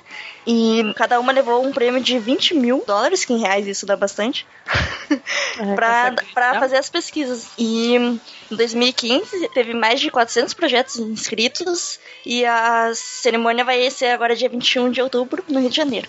Eu queria falar da minha professora, que foi uma das ganhadoras, a professora Elisa Hort, lá da Universidade Federal do Paraná. Poxa, que legal. Tanto conhece uma Uhum. das vencedoras. Conheço. Poxa, muito bom. Assim, é legal qualquer prêmio que ajude a divulgar a ciência, seja unissex, masculina ou feminina, ela é bem-vinda. E ainda mais, a gente tem poucas mulheres na ciência, um prêmio assim pra incentivá-las, eu acho que é, que é excelente, que a gente precisa. É, eu queria fazer até um apelo aqui no SciCast de mulheres que escutam o SciCast. Não precisa nem ser cientista, mas que mandem mais e-mails pra gente, participem mais. A gente vai ter novidades aí no futuro e eu gostaria de ver ma- mais mulheres participando também disso. É verdade. Quanto mais, melhor. Sobre o prêmio L'Oréal, assim, eu já tinha ouvido falar nele num, num episódio do Fronteiras da Ciência, se não me engano, sobre mulheres na ciência. E eu achei isso bem interessante, que quando assim, L'Oréal, digo, gente, o que, que tem a ver L'Oréal, né? No meio do Fronteiras da Ciência, e quando aí eles explicaram, né, que era premiação e tudo, teve até a participação de uma, acho que ela era astrônoma, acho que e que ela recebeu um prêmio e tudo, foi, foi bem legal. Muito bom. E outro recado que a gente tem aqui é a Semana Acadêmica de Engenharia da Computação, a SAEC. Que vai acontecer dia 18, 19 e 20 de agosto agora, na UFSC Campus Araranguá, na unidade Jardim das Avenidas. Tem uma fanpage aqui que a gente vai colocar no, no post, né, para quem quiser dar uma olhada, com as informações, o que, que vai ter, quais são os workshops. Então, mas pro pessoal mais da área de, de TI, de engenharia de computação, e que tiver aqui pro sul, a gente, vai, a gente recomenda o evento. Você pode vir, né, Cristiane, pra cá? É verdade? É pertinho. Então. Mas você, você é dessa área de computação. Podiam fazer, é, de fazer um streaming, né? Aí facilitava a vida das pessoas que moram do outro lado não, do país. Não, eu negócio de informática, mas nunca funciona essas coisas. Pra quem não sabe, a Cris ela é engenheira de computador, é isso, né? É, eu sou engenheiro de computação. Que bonito isso. Isso. Então acho que de recado era isso. Vamos aos e-mails. Estrela, por favor, o primeiro é seu. O primeiro e-mail é do Felipe Zaniboni. Ele é analista financeiro, tem 27 anos e é de Santo André, São Paulo. Ele diz: Olá, nobres cientistas. Gostaria de sugerir um tema para o podcast. Como sou deficiente visual, sinto na pele a falta que faz a informação da vida dos deficientes em geral, quando o assunto é tecnologias ass- assistivas. Acontece que quem tem a informação cobra muito caro e a população é, é carente e acaba não tendo nem condições de procurar essas informações na fonte, tais como aparelhos ou equipamentos assistivos e tecnológicos, até seus próprios direitos. No meu caso, tive condições de ter acesso às informações e tecnologias assistivas, tais como softwares para PC e smartphones, que são incrivelmente variados para cada tipo de necessidade do nosso dia a dia. Sou consumidor de podcast há exatamente um ano, que é o mesmo período em que fiquei cega. A mídia podcast acabou sendo minha fonte de informação diária e o SciCast é de qualidade extrema. Acabou sendo meu preferido, já que o meu sonho de criança era ser cientista vocês acabam massageando meu ego todas as semanas com assuntos interessantíssimos que abordam. Estão todos de parabéns, pois são muito competentes. Grande abraço para todos e um beijo para a estrela. Beijo, Felipe. Que a força esteja com vocês. Poxa, pra quem, não sei se ele sabe, mas ele deve. O, o Victor, que o Victor Caparico lá, que gravou com a gente. Ah, um dos podcasts de história, tu lembra qual foi, Estrela? O de Roma, né? de Roma, é. ele é deficiente visual também, assim como você, ele tinha visão, acho que até os 17 anos, né? E ele foi perdendo e tal. Hoje ele, ele não tem mais visão nenhuma. E assim a gente tem outros ouvintes com o próprio deficiência visual, tem pelo menos dois seguidores ali no, no Twitter. E eu, porra, a gente tá fazendo diferença na vida de vocês, tá de novo assim. Divertindo, ensinando, ou massageando o ego, como tu coloca ali, é sempre uma alegria pra gente. A gente só tem a agradecer a tua escolha. Até porque a pessoa que perdeu a visão, a gente sabe que acaba aguçando outros sentidos. E se a parte auditiva nossa está agradando, a gente está agradando um especialista, né? Sim. a gente não irrita tanto. É verdade. Bom, a gente já sabe qual é o time dele, né? É verdade. Tu devia ter dito Tinguacha pra ter empatado, hein? Então, bora ver ao final o que que sai, né? Então, por favor, lê o próximo e-mail pra gente. Bom, o e-mail que eu vou ler é do Hugo AGV Rosa. Ele diz: Bom dia, Psycasters. Acabei de voltar de férias, estou um pouco atrasado com o Psycast. Já ouvi Hiroshima, Nagasaki e redes de computadores. Só falta um. Gostei do programa sobre lixo. Ele não falou qual falta. Pra deixar o suspense, né? Gostei do programa sobre lixo e gostaria de adicionar mais informação. Além dos lixões, existem outras fontes de contaminação do solo. Um deles são os postos de gasolina. A gasolina é armazenada embaixo do posto, em tanques de concreto que devem atender diversos critérios para não contaminar o solo. E quando o posto é fechado, o terreno não pode ser usado para qualquer obra. E outro bem pouco conhecido são os cemitérios. Sim, o corpo humano produz muitas substâncias capazes de contaminar o solo e lenço d'água, e os mesmos devem ser isolados do subterrâneo com capas e concreto do mesmo modo que lixões. Essa eu aprendi com amigos e parentes arquitetos. Espero um dia ver o mundo como ele deveria ser. Na natureza e no planeta não existe lixo. Tudo faz parte de algum ciclo. Algumas coisas até saltam de um ciclo para o outro e depois voltam. Tudo o que temos que fazer com nossos processos produtivos é restabelecer esses ciclos. Só se acabar a humanidade, É, né? eu também. Ele é um cara que confia muito mais na humanidade que eu. Tem um caso que ficou famoso lá na grande Florianópolis, não vamos citar a região, de um motel que foi fechado porque usava água de um poço. O motel ficava um pouco abaixo do morro e acima do morro ficava um cemitério. Você sabe de onde é que vinha essa água, né? Ai, que droga, velho. Na boa. Muito, muito, muito engraçado. Óbvio, engraçado pra quem não foi lá, né? É Hilário, né? Depois eu falei assim: ah, não, olha só, vamos tomar um banho de banheira, né? E depois fica com aquela coceirinha, não sabe por quê. Marcelo, Oi. você morava em Florianópolis, né? Morava em Florianópolis. Mas é. Mas eu nunca fui, esse era longe. Eu, tinha- eu- eu ia de ônibus na época, eu só fui ter carro há pouco tempo. Ia no quarteirão anterior, pegava o táxi, né? Pra não entrar a pé. Não, eu entrava a pé. Mas isso é história para um outro cast. então, muito obrigado, Hugo. Valeu o e-mail. Vocês não vão agradecer o Hugo? Obrigada. o- Obrigada, Hugo. E não jogue Continue, lixo no. Isso, não jogue lixo pela janela, essas coisas. continue confiando na humanidade, alguém tem que confiar. Um pelo menos, né? Ele falou que espera ver isso um dia. Não Pô, é, ele quer ainda ver nessa geração, ele tá, tá, tá doido. Então eu vou ler aqui o próximo e-mail que é do Yuri Motoyama. Hoje eu não errei o nome dele, viu? Olha aí. Ele é um doido. profissional de educação física docente, ou seja, ele é o cara que dá a bola pros alunos correr. Não, mentira, gente, não é. Ele é de. Ele tem 34 anos, é de Praia Grande. A gente leu o e-mail dele semana passada. A gente recomendou o podcast dele. Ah, é verdade, é verdade. Olá, Psycasters! Antes de mais nada, quero agradecer por comentarem o meu blog e podcast. Acho super legal da parte de vocês deixarem esse espaço para outras iniciativas divulgarem seus trabalhos. Admiro muito isso em vocês. Claro, depois é só clicar no botão escrito ali. Seja um patrão do SciCast. Isso, é verdade. é verdade. As pessoas perguntam como eu posso ajudar o SciCast? Patronato. Ou comprando as coisas que a gente recomenda no, no início. Ou sei lá, só às vezes dando RT e divulgando a gente no Twitter pros seus amiguinhos também ajuda, gente. Desde que você. Acho que o que, mais, o que mais ajuda mesmo é você divulgar pros seus amigos, porque um deles podem ajudar a gente. Isso, isso. Os amigos mais ricos e tal. É, exatamente. Com relação ao cast sobre bomba de Hiroshima, o que foi aquilo? Lindíssimo episódio, onde houve uma harmonia entre informação histórica e científica. Comentando sobre esse cast com minha avó, japonesa, ela me contou uma história muito interessante, onde podemos ter uma visão sobre como foi o cenário para as pessoas que viveram aquela catástrofe. O meu bisavô, quando morava no Japão, tinha amigos em áreas que foram completamente devastadas pela bomba. Um tempo após o ataque, meu bisavô foi visitar um amigo e chegando lá ele ficou chocado com tamanha devastação. O povo japonês, apesar de sua eh, perseverança, não acreditava que as suas terras poderiam ser férteis novamente. Esse amigo do meu bisavô jogou uma semente de daikon, nabu em japonês, no solo, sem esperança de que aquilo pudesse vingar. Depois de um tempo, meu bisavô recebeu a triste notícia de que esse amigo havia falecido por conta de um infarto. O motivo? Um dia ele saiu de casa e viu o broto das sementes que, que ele havia plantado. Ele ficou tão feliz que o Japão podia, poderia se reerguer que infartou naquele momento. Essa simples história é tão profunda que foi o laço que amarrou o conteúdo desse cast na minha cabeça. Aquele broto de nabo que nascera não somente simbolizava a esperança para aquele simples fazendeiro, e se representava o amor que cada indivíduo tinha pela nação. Parabéns a todos. Eu escolhi ler esse e-mail, porque quando ele apareceu pra gente, eu disse: Estrela, eu quero ler esse.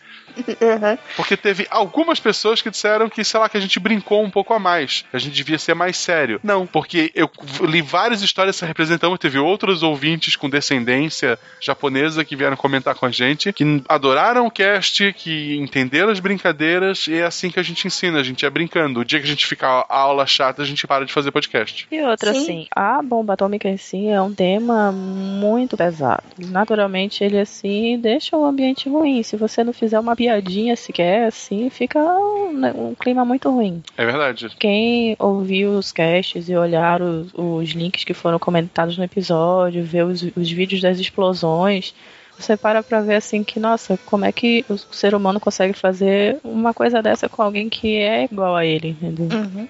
Realmente, por isso que eu falei lá do rapaz lá do outro e-mail, que eu já esqueci o nome. O Hugo. Tu confia na humanidade, cara, vai fundo. Alguém tem que acreditar, mas é, é O difícil. futuro da humanidade é o Hugo, gente, porque. É Ele vai salvar complicado. todo mundo.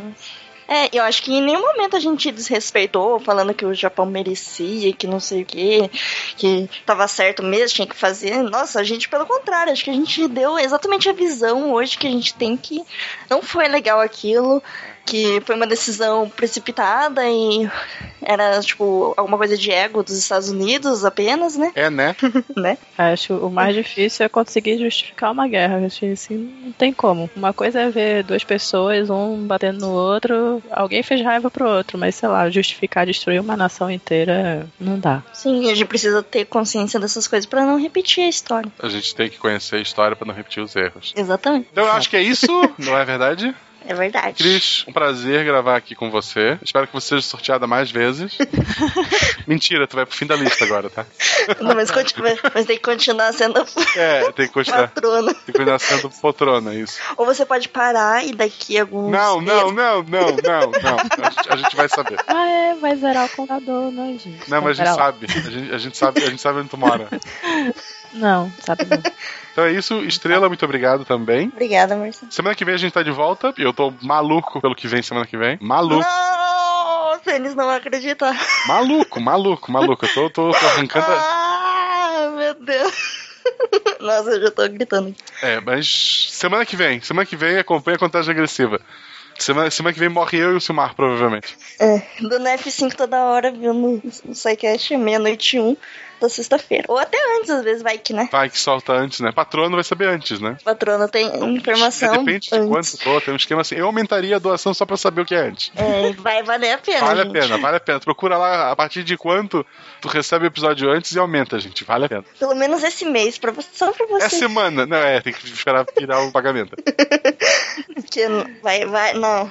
Deu, Sério, deu, deu. Cris. Pessoal, até semana que vem. Um grande beijo pra vocês. Beijo, gente. Tchau, tchau.